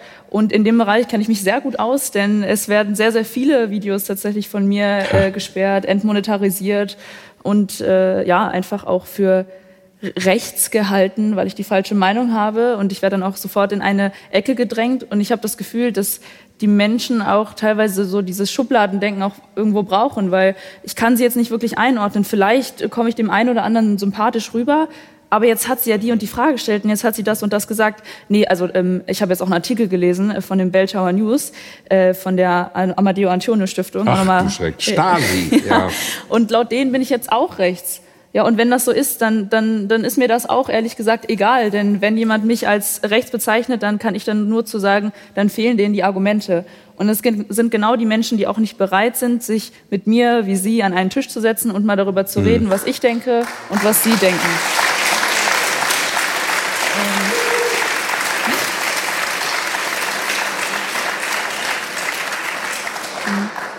Und da ist die Meinungsfreiheit einfach äh, das höchste Gut. Nur dank des neuen Gesetzes, das EU-Gesetz für Online-Dienste, was jetzt kürzlich beschlossen wurde, gibt es die Meinungsfreiheit zwar noch, aber sie wird jetzt eingekesselt, nenne ich das jetzt mal. Also uns wird gesagt, das ist jetzt Meinungsfreiheit, mhm. aber das ist aus dem Rahmen der Meinungsfreiheit raus und das dürfen Sie jetzt nicht mehr sagen. Dabei wird dann gesagt, wenn man das und das sagt, das, ist, das könnte schon Hassrede sein oder das ist diskriminierend, aber es gibt keine klaren Richtlinien und keine klaren Regeln dafür. Wenn ich das und das sage, könnte das jetzt Hassrede sein oder eben nicht. Das heißt, ich als äh, Person des öffentlichen Lebens, hört sich immer ein bisschen blöd an, ähm, die Videos im Internet macht, wenn ich meine Meinung sage, muss ich aufpassen, wie ich sie formuliere oder ob ich sie überhaupt sagen soll. Denn es kann ja jede Sekunde sein, dass irgendein Richter jetzt denkt, nee, das ist jetzt, das war jetzt Hassrede oder das ist jetzt Diskriminierung. Also die Frau muss von der Bildfläche weg und so schnell kann es dann passieren.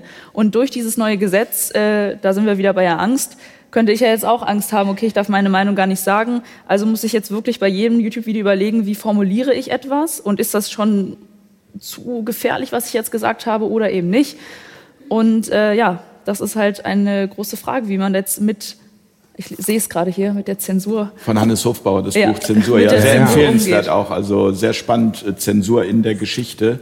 Mhm. Ähm, ja. Aber die fünf Minuten sind zwar noch nicht rum kann, ich kann ich will Ihnen nur eines sagen, ja. und da, das meine ich ganz ernst. Meine Lebenserfahrung ist die, ich bin ja mit Kampagnen, da ist es ja Aiwanger harmlos gegen, also was die Kampagne angeht, hat man mich versucht fertig zu machen. Immer wieder. Äh, auch die großen Zeitungen äh, und Zeitschriften, was hier so in dieser Stadt ist. Ich habe immer gesagt, je schärfer die Kritik ist, desto ernster nehmen die mich. Wenn Sie nicht ernst genommen würden und Ihre YouTube-Videos sinnlos wären, unbeachtet wären, würde sich kein Schwein um Sie kümmern. Sie müssen diese Seite auch sehen. Ja. Äh, also ich habe immer gesagt, jeder Verriss und jede Aktion von dieser Seite ist eigentlich ein Stück Selbstbestätigung und Werbung. Und ähm, äh, das hat mir und äh, Satire. Äh, äh ich bin doch auch immer Gegenstand. Äh, das können Sie aber nur sein, wenn Sie 99 Prozent der Zuschauer bekannt sind. Verstehen Sie, äh, Böhmermann kann ja nicht sagen, ich erkläre Ihnen eine Viertelstunde, wer Herr Hahne ist, um dann zu sagen, dass das äh, ein Idiot ist, sondern es muss ja bekannt sein. Und deswegen, das meine ich jetzt ganz ernst, das ist doch ein Ritterschlag, dass Sie beachtet werden. Ja, danke. Ich habe noch äh, ja, eine Gegenfrage an Sie. Ähm, Sie haben ja gesagt, Sie haben damals schon in Ihrem Berufsleben oder Sie sind in Ihrem Berufsleben damals schon angeeckt. Also können Sie da vielleicht ein Beispiel nennen? Was war so das, das Kritischste, was Sie gesagt haben in der damaligen Zeit, was schon damals nicht gerne. Na, es war weniger. Ähm, also das ist ja schon. Äh, wir haben uns, das müssen Sie mal angucken. Da hören Sie zwei Stunden Peter Hane ganz Zweieinhalb alleine. Stunden, ja. Zweieinhalb Stunden Fair Talk. Eine, das war After wirklich eine tolle ja. Sendung. Da haben wir äh, wirklich dies alles besprochen, äh, was ich biografisch erlebt habe. Ähm, und da habe ich eins gesagt, ich habe noch vor fünf Jahren in meiner Sendung Sarrazin gehabt, Heinz Buschkowski gehabt, die AfD-Vorsitzenden gehabt, alles. Hatte dann aber auch Ströbele und Claudia Roth und, und, und so weiter. Das heißt, da war das alles noch möglich. Das hat sich in wenigen Jahren verändert. Da hieß es immer, sowas brauchen wir auch. Also dann haben wir halt so einen Exoten da sitzen, aber wir gleichen das mit den anderen äh, Dingen aus. Ich bin äh, weniger äh, äh, inhaltlich fertig gemacht worden, als äh, dass man äh, meine Position nicht wollte im Sinne, ich habe mir nie was sagen lassen. Denn das haben wir ja miteinander besprochen. Äh, ist interessant zu hören für diejenigen, die das nicht wissen. Äh, ich habe ja, also ich würde sagen, mindestens 100 Gespräche erlebt in Berlin oder auch sogar von Mainz aus, wo dann die Kanzlerin oder der Kanzler oder sogar der Bundespräsident, werde ich nie vergessen, Herr Hane, jetzt müssen Sie uns helfen. So wird das ja gemacht. Ja, jetzt müssen Sie uns helfen. Machen wir mal das Neue jetzt. Eine Pandemie. Das Volk wird ausgerottet. Jetzt müssen Sie uns helfen. Und wer schwach ist in seinem Hirn und keine, kein Fundament hat, der wird das machen. Aber das heißt ja auch, dass die Medienlandschaft sich generell verändert hat. Ja, weil wenn Sie, ja klar, weil wenn Sie sagen, damals konnte man noch sehr offen über bestimmte Themen reden, das ist ja heute nicht so, außer in dem Äh, Rahmen, was natürlich sehr schön richtig. ist.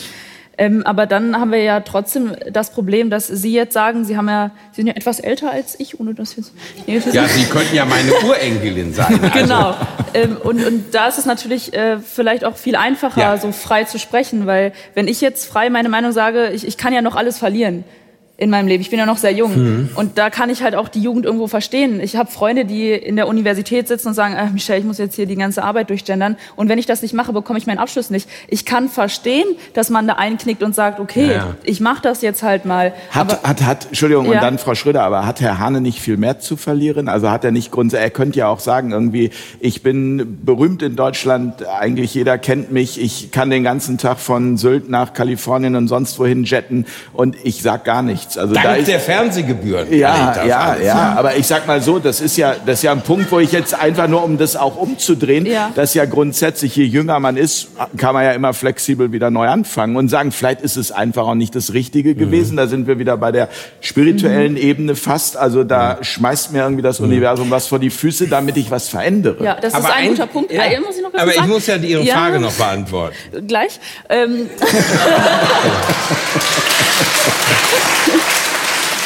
Vielleicht ist es da auch äh, ein Fehler, Sie als Beispiel zu nehmen, aber ich bekomme das dennoch sehr Ja. oft in den, in den ja, alternativen Medien mit, dass es dennoch etwas ältere Herrschaften sind, die sich jetzt trauen, ihre Meinung zu sagen, weil sie vielleicht schon in Rente sind und in dem Sinne nichts zu verlieren haben. Ja? Ähm, und, und da geht's ja der Jugend anders. Und Aber äh, jetzt würde mich interessieren, bezogen, warum Sie geklatscht haben. Weil Sie das gut finden oder weil Sie das feige finden? Äh, Ja, aber So, da, äh, möchte, da möchte ich Entschuldigung. jetzt bitte einschreiten. Einmal, ja? Frau, einmal Frau Schröder, dann wieder Herr Hane. Ja, Ja, also da möchte ich jetzt einschreiten, Ja, weil genau. dieses Thema, weil man jung ist, kann man nicht zu dem stehen, was man denkt. Das halte ich für grundfalsch. Das ist eine völlig falsche, irreführende. Annahme. Ja. Ja. Und vor allen Dingen ist es auch wieder angstgeleitet. Also ich würde sagen, es ist ganz im Gegenteil so, jeder unabhängig vom Alter, egal was er im Leben noch vorhat, der den Mut aufbringt zu sagen, was ist, was er sieht, was er meint, was er denkt und was er fühlt, gehört zu einer ganz wichtigen Avantgarde in diesem Land, so muss man das mal nennen, oder auf der Welt. Und wir sind der Beginn einer Bewegung, die wir uns rauswagen. Und ich spreche auch viel mit Leuten, die sagen, ja, aber ich bin Dienstleister oder ich verkaufe XY und ich habe Angst, Kunden zu verlieren.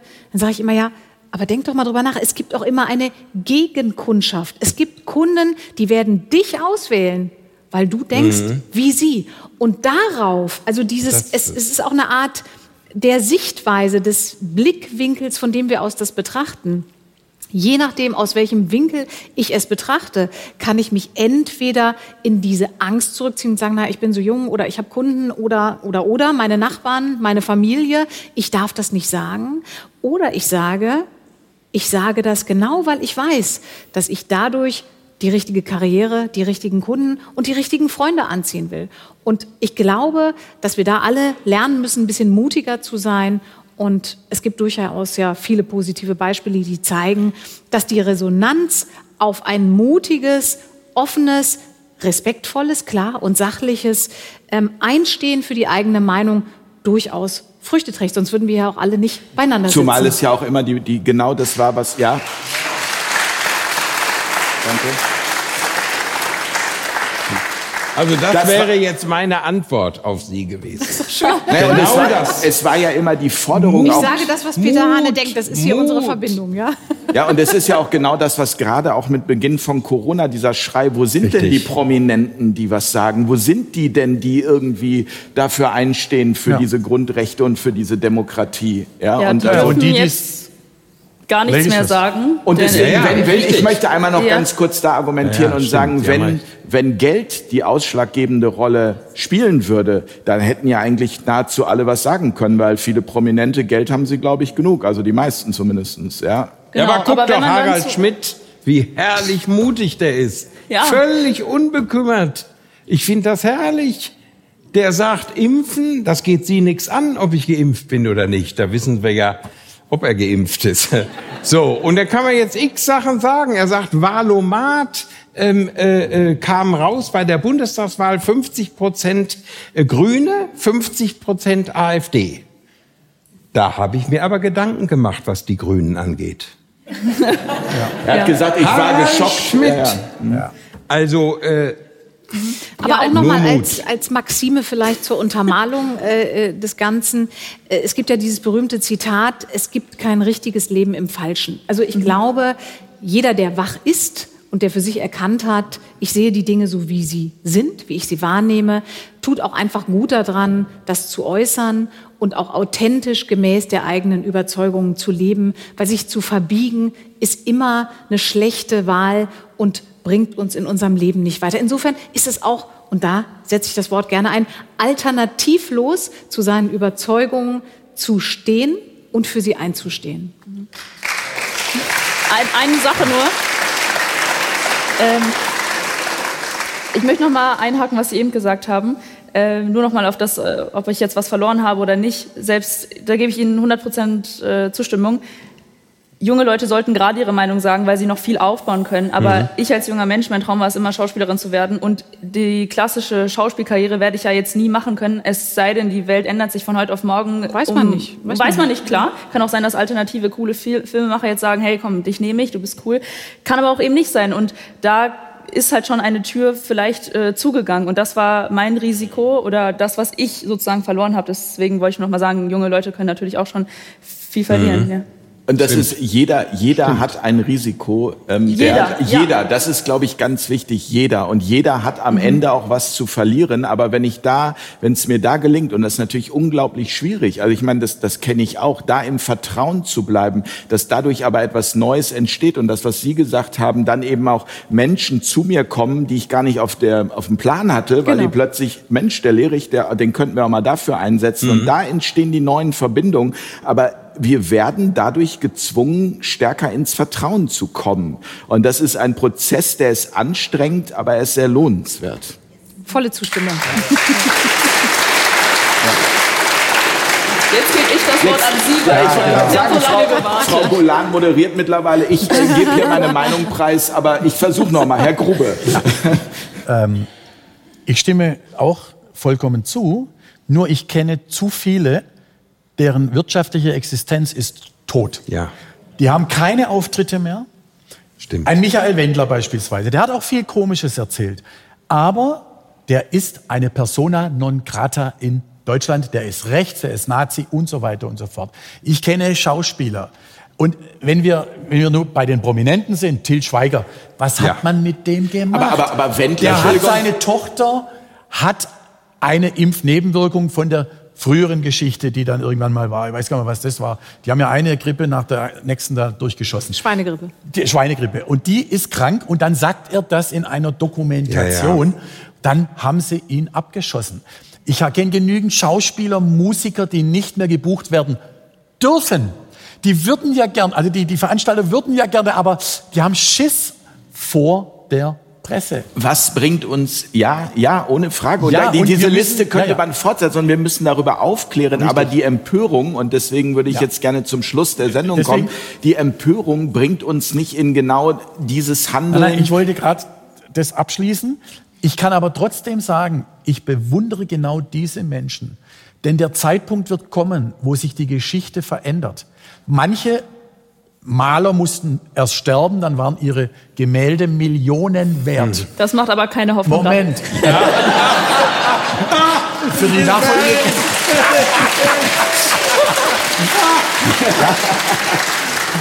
Super.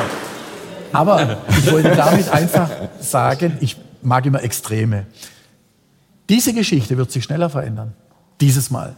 Weil wir in einem Prozess drin sind, der so rapide schnell geht. Ja. Wir sind in Konstellationen drin, die das unterstützen, diesen Prozess. Und dann kann es sein, dass in vier Jahren plötzlich die Hallen voll sind mit den Leuten, die jetzt nicht mehr auftreten dürfen. Wir sehen es doch auch schon bei Nena zum Beispiel. Ich habe auch, ja. ich habe auch irgendwo auch gehört, auch, auch Wendler gibt jetzt wieder ein Konzert. Also von ja. daher, ich glaube, ja. es äh, genau, äh, äh, man muss durch dieses Nadelöhr durch und danach kommen aber genau diese Chancen, über die ich jetzt gerne auch nochmal sprechen möchte. Also dieser dieser positive Blick, das Licht am Ende des Tunnels in die ähm, in die Zukunft. Ähm, Frau Golan, wie sehen Sie das als Jüngste hier am Tisch? Als Jüngste, auch wenn ich äh, durch meine Arbeit natürlich sehr oft frustriert bin, muss man ganz ehrlich sagen. Ich habe auch so meine Tage, wo ich mir denke, was mache ich hier eigentlich gerade? Ich möchte ja irgendwo gerne die Jugend erreichen und die Menschen erreichen, egal welches Alter, und Aufklärungsarbeit leisten, soweit es mir möglich ist. Und dann habe ich so Tage, wo ich mir denke, es kann doch nicht sein, du guckst den Menschen in die Augen und sagst denen eigentlich direkt, was du von ihnen hältst und sie sagen trotzdem Ja und Amen und du hast recht und das ist alles so toll und ja, ich unterschreibe dir das jetzt und ich würde dir auch meine Kreditkarte geben, wenn es äh, drauf ankommt. Ähm, was, was glaube ich der Schlüssel für das Ganze ist, ist, dass ich natürlich meine Arbeit weitermache, denn wie Sie gerade gesagt haben, am Ende des Tunnels ist dann doch Licht. Das heißt, jeder, egal ob er jetzt eine gewisse Reichweite auf YouTube hat, ob er Bücher schreibt, Musik macht, egal was, jeder von uns muss einfach aktiv werden. Und allein ein Mensch, Butterfly-Effekt, kann ja schon so viel erreichen. Wenn ich nur äh, ein ganz normales Mädchen bin, Fräulein, ähm, die dann zu ihrer Freundin sagt, hey, hör mal zu, du könntest das und das anders machen oder lass den Scheiß, brech doch dein Studium ab, wenn es dich nervt, was ich auch gemacht habe. ähm, und einfach nur einer Person schon mal mein Leben erkläre oder meine Wahrheit schenke, dann habe ich auch schon unglaublich viel verändert. Das heißt, mein Schlüssel für das Ganze hier ist, ähm, ja, dass wir aktiv werden sollen. Und wenn wir nur mit fünf Personen reden, haben wir schon so viel erreicht. So ist es. Ja. Genau so ist es.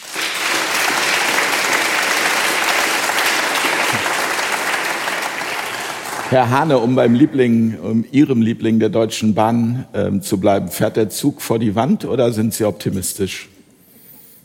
Äh, also ich bin realistisch. Also weder pessimistisch noch optimistisch, Realismus. Also man, man darf sich auch nichts vormachen.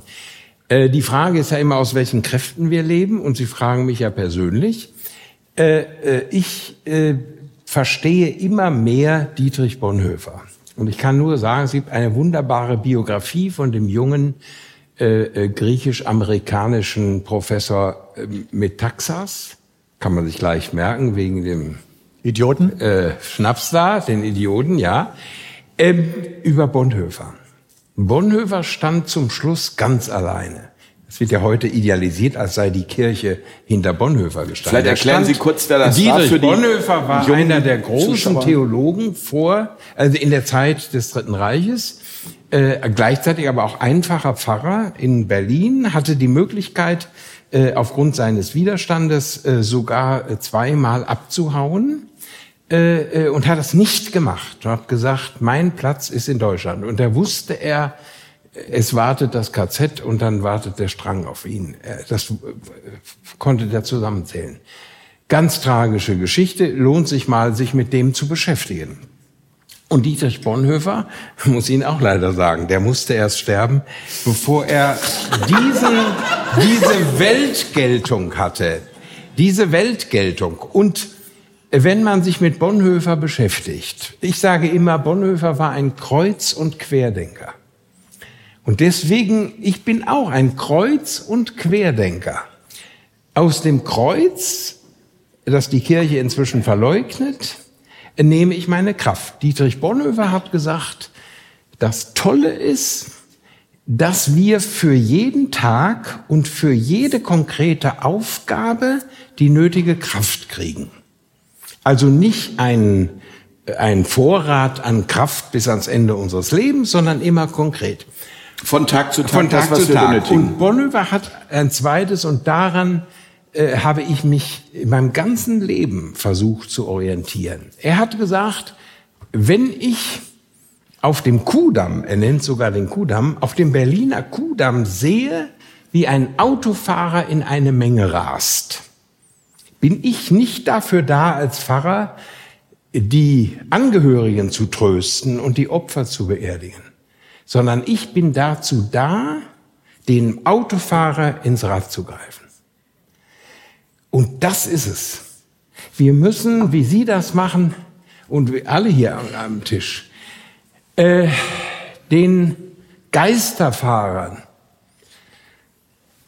die uns beherrschen, ins Rad fallen und gleichzeitig wissen, und selbst wenn das unter Schwierigkeiten ist und wenn man den Eindruck hat, es äh, richtet wenig aus, es trotzdem machen. Also meine schönsten Erlebnisse, auch heute wieder im Zug.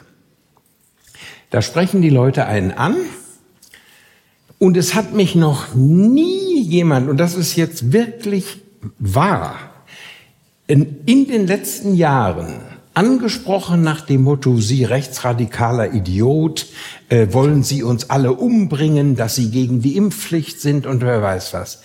Das Gegenteil ist der Fall. Es kommen Leute, und ich habe nah am Wasser gebaut, da brauche ich also immer eine Packung Kleenex. Herr Hane, Sie haben uns mit den Sendungen, bei denen Sie dabei waren, und dann zählen die auf, After Dark und Tichy und Ihre Sendung wunderbar mit einer riesigen Einschaltquote, die wir beiden hatten. Politikum äh, übrigens. Äh, Politikum. ähm, es gibt das ja alles. Und Verlinken dann sagen wir. diese Leute, ihr habt uns über diese vier Jahre gerettet.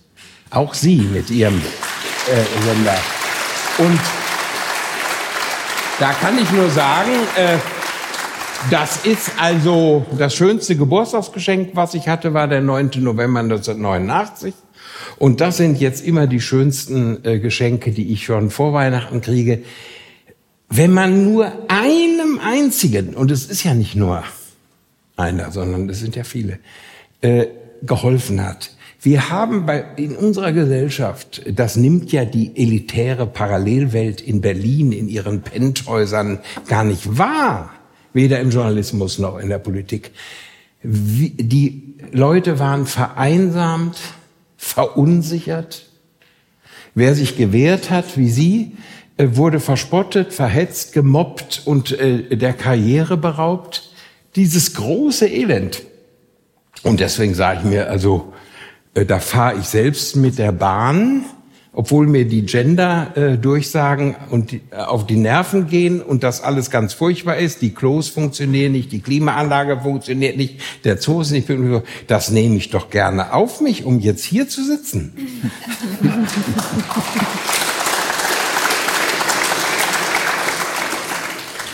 Herr Grube, wie bekommen wir den ähm, Respekt in die Gesellschaft auf natürlichem Wege untereinander? Wie, was können wir da machen? Ja, indem wir zunächst mal, um nochmal auf die Grundfrage nochmal einzugehen, wenn wir das finden, was uns entspricht, das ist ja das Wesentliche, dass wir nicht dem Rat der Eltern folgen, du musst das Geschäft übernehmen, du musst das machen. Erstmal selber reinspüren, was möchte ich eigentlich, was möchte ich wirklich, wirklich tun? Das muss man dreimal letztendlich fragen. Und in dem Moment macht man auch den Job und geht auch mal über die Hürde und versucht dann auch einen Weg, das gibt's ja auch, so einen Mittelweg zu finden. Das ist mir dann auch passiert, dass ich gemerkt habe, oh, hier habe ich ein bisschen überzogen, da kriege ich richtig Gegenwind. Und wenn ich jetzt plötzlich sage, okay, haben die anderen vielleicht auch ein bisschen recht und links haben sie, die haben auch ein bisschen recht, vielleicht lass mich doch mal gucken, wie kann ich die Wahrheit denn letztendlich verbreiten und kann sagen, okay, der ist einer, der versucht wirklich, sich der Wahrheit, wir haben die Wahrheit auch nicht gepachtet. Das müssen wir uns alle vor Augen führen. Also wenn einer sagt, so ist es und so ist es, so ist es eben nicht. Sondern überall steckt ein bisschen Wahrheit und wir können uns immer nur dieser Wahrheit annähern. Und Respekt, ich glaube gar nicht, dass wir Respekt brauchen von irgendjemandem, sondern wenn wir anfangen, unsere Wahrheiten zu verbreiten, was wir alle tun und es immer mehr werden, dann werden die Menschen hinhören und sagen, resoniert es hier in meinem Herzen? Und da müssen Sie mal in die Stille gehen. Und nicht oh, arbeiten, arbeiten und dann noch schnell eine Sendung angucken. Äh, ach, ich muss noch, die Spülmaschine läuft noch, ich muss die Sendung kurz unterbrechen, sondern einfach mal runterkommen. Jeden Tag mindestens mal zehn Minuten. Und ich spreche jetzt nicht von Meditation oder so, sondern einfach nur da sein.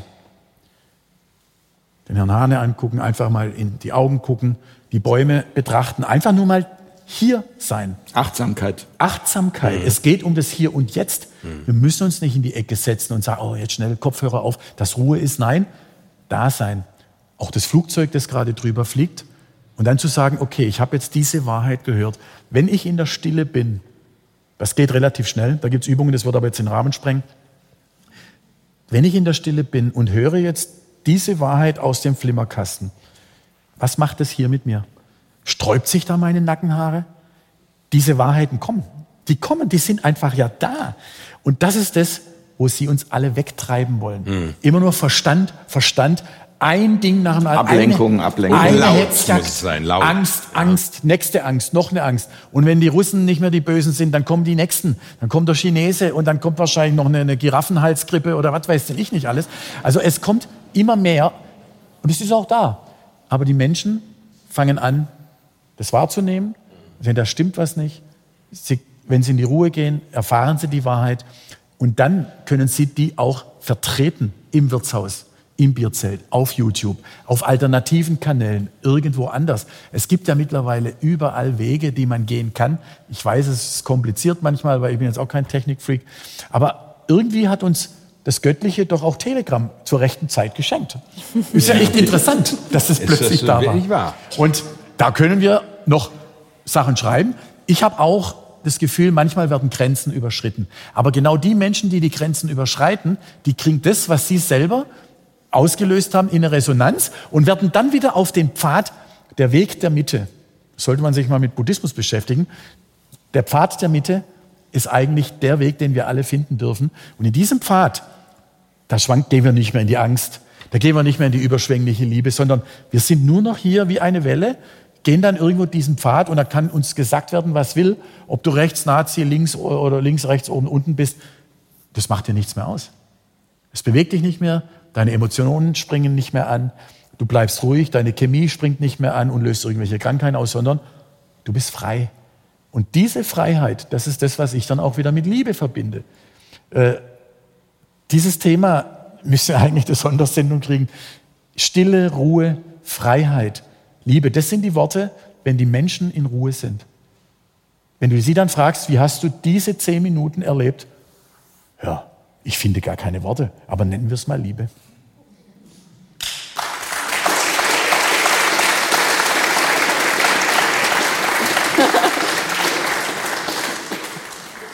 Dann will ich die Frage ähm, noch mal ein bisschen präzisieren, die ich Herrn Grube gestellt habe und es nicht äh, Respekt nennen, ähm, sondern Frau Schröder, wie schaffen wir es wieder Verbindungen zwischen scheinbar unvereinbaren Menschen hinzubekommen? Sind äh, Menschen unvereinbar? Das glaube ich per se nicht. Also ich glaube, es gibt Zeitpunkte, wo man vielleicht unvereinbar ist und es gibt Situationen, in denen man unvereinbar ist. Aber die Frage oder das Wesentlichere ist doch, tragen wir die Bereitschaft in uns, halten wir auch die Bereitschaft offen, auf die Menschen zuzugehen und einzugehen, die wir vielleicht als temporär unvereinbar wahrnehmen. Das ist es doch. Also ich glaube, die Offenheit, egal wie sehr die mediale und politische Debatte versucht, uns zu trennen, die Bereitschaft für das Verbindende zwischen uns Menschen aufzuhalten, das ist was ganz Entscheidendes. Und ich glaube, das kann ne, mit der Stille, mit der Achtsamkeit eigentlich jeder für sich auch erreichen. Ich glaube, das sind keine unüberbrückbaren Differenzen, die uns trennen. Äh, es sind vielleicht andere Weltbilder, es sind auch, ist auch vielleicht ein anderer Zugang zu sich selbst, teilweise auch ein anderer Zugang zu Informationen. Aber es wäre ja auch vermessen, äh, dahingehend zu urteilen, dass wir eben sagen, nur wir allein mit unserer Meinung stellen äh, das Richtige dar. Ähm, ich glaube, wirklich ganz entscheidend ist, diese Offenheit beizubehalten und zu sagen, wenn da jemand ist, der früher vielleicht anders gedacht hat oder der auch immer noch anders denkt als ich, ähm, der aber mir zeigt, dass ich durchaus mit ihm in Dialog gehen kann, dann ist es wunderbar. Und das ist ein ersten, erster Schritt aufeinander zu. Und ich glaube, jeder von uns hat auch solche Situationen schon mal erlebt, dass man vielleicht durch eine Phase der Verhärtung geht, vielleicht auch manche Menschen temporär oder vielleicht auch äh, auf Dauer verliert, dafür aber einen Zugang zu anderen findet, von denen man nie gedacht hätte, dass sie eine Rolle im eigenen Leben spielen könnten. Also insofern, das mit der Unvereinbarkeit oder dieser Unüberbrückbarkeit, das sehe ich so nicht. Ich glaube, dass wir per se ähm, eigentlich alle einen Zugang zueinander finden können, solange wir das Fenster dafür offen halten.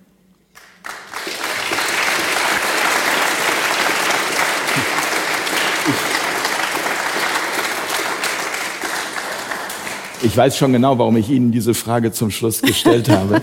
ähm, genau das ist auch das Ziel dieses Projektes Fair Talk, Brücken zu bauen, die Türen offen zu halten. Ein Freund von mir aus England hat immer gesagt, our doors always open for you. So meinen wir das auch. Und ähm, ja, ich freue mich auf eure Kommentare zu dieser Sendung. Ich äh, danke euch sehr für die Unterstützung, für dieses Projekt, die Unterstützung, die wir so dringend benötigen. Ich bedanke mich hier sehr, sehr herzlich an unser tolles Publikum in Hamburg und natürlich ein herzliches Dankeschön an meine Gäste Silke Schröder, Udo Grube, Michelle Golan und Peter Hane. Gute Nacht, bis ganz bald an dieser Stelle. Macht's gut. Tschüss.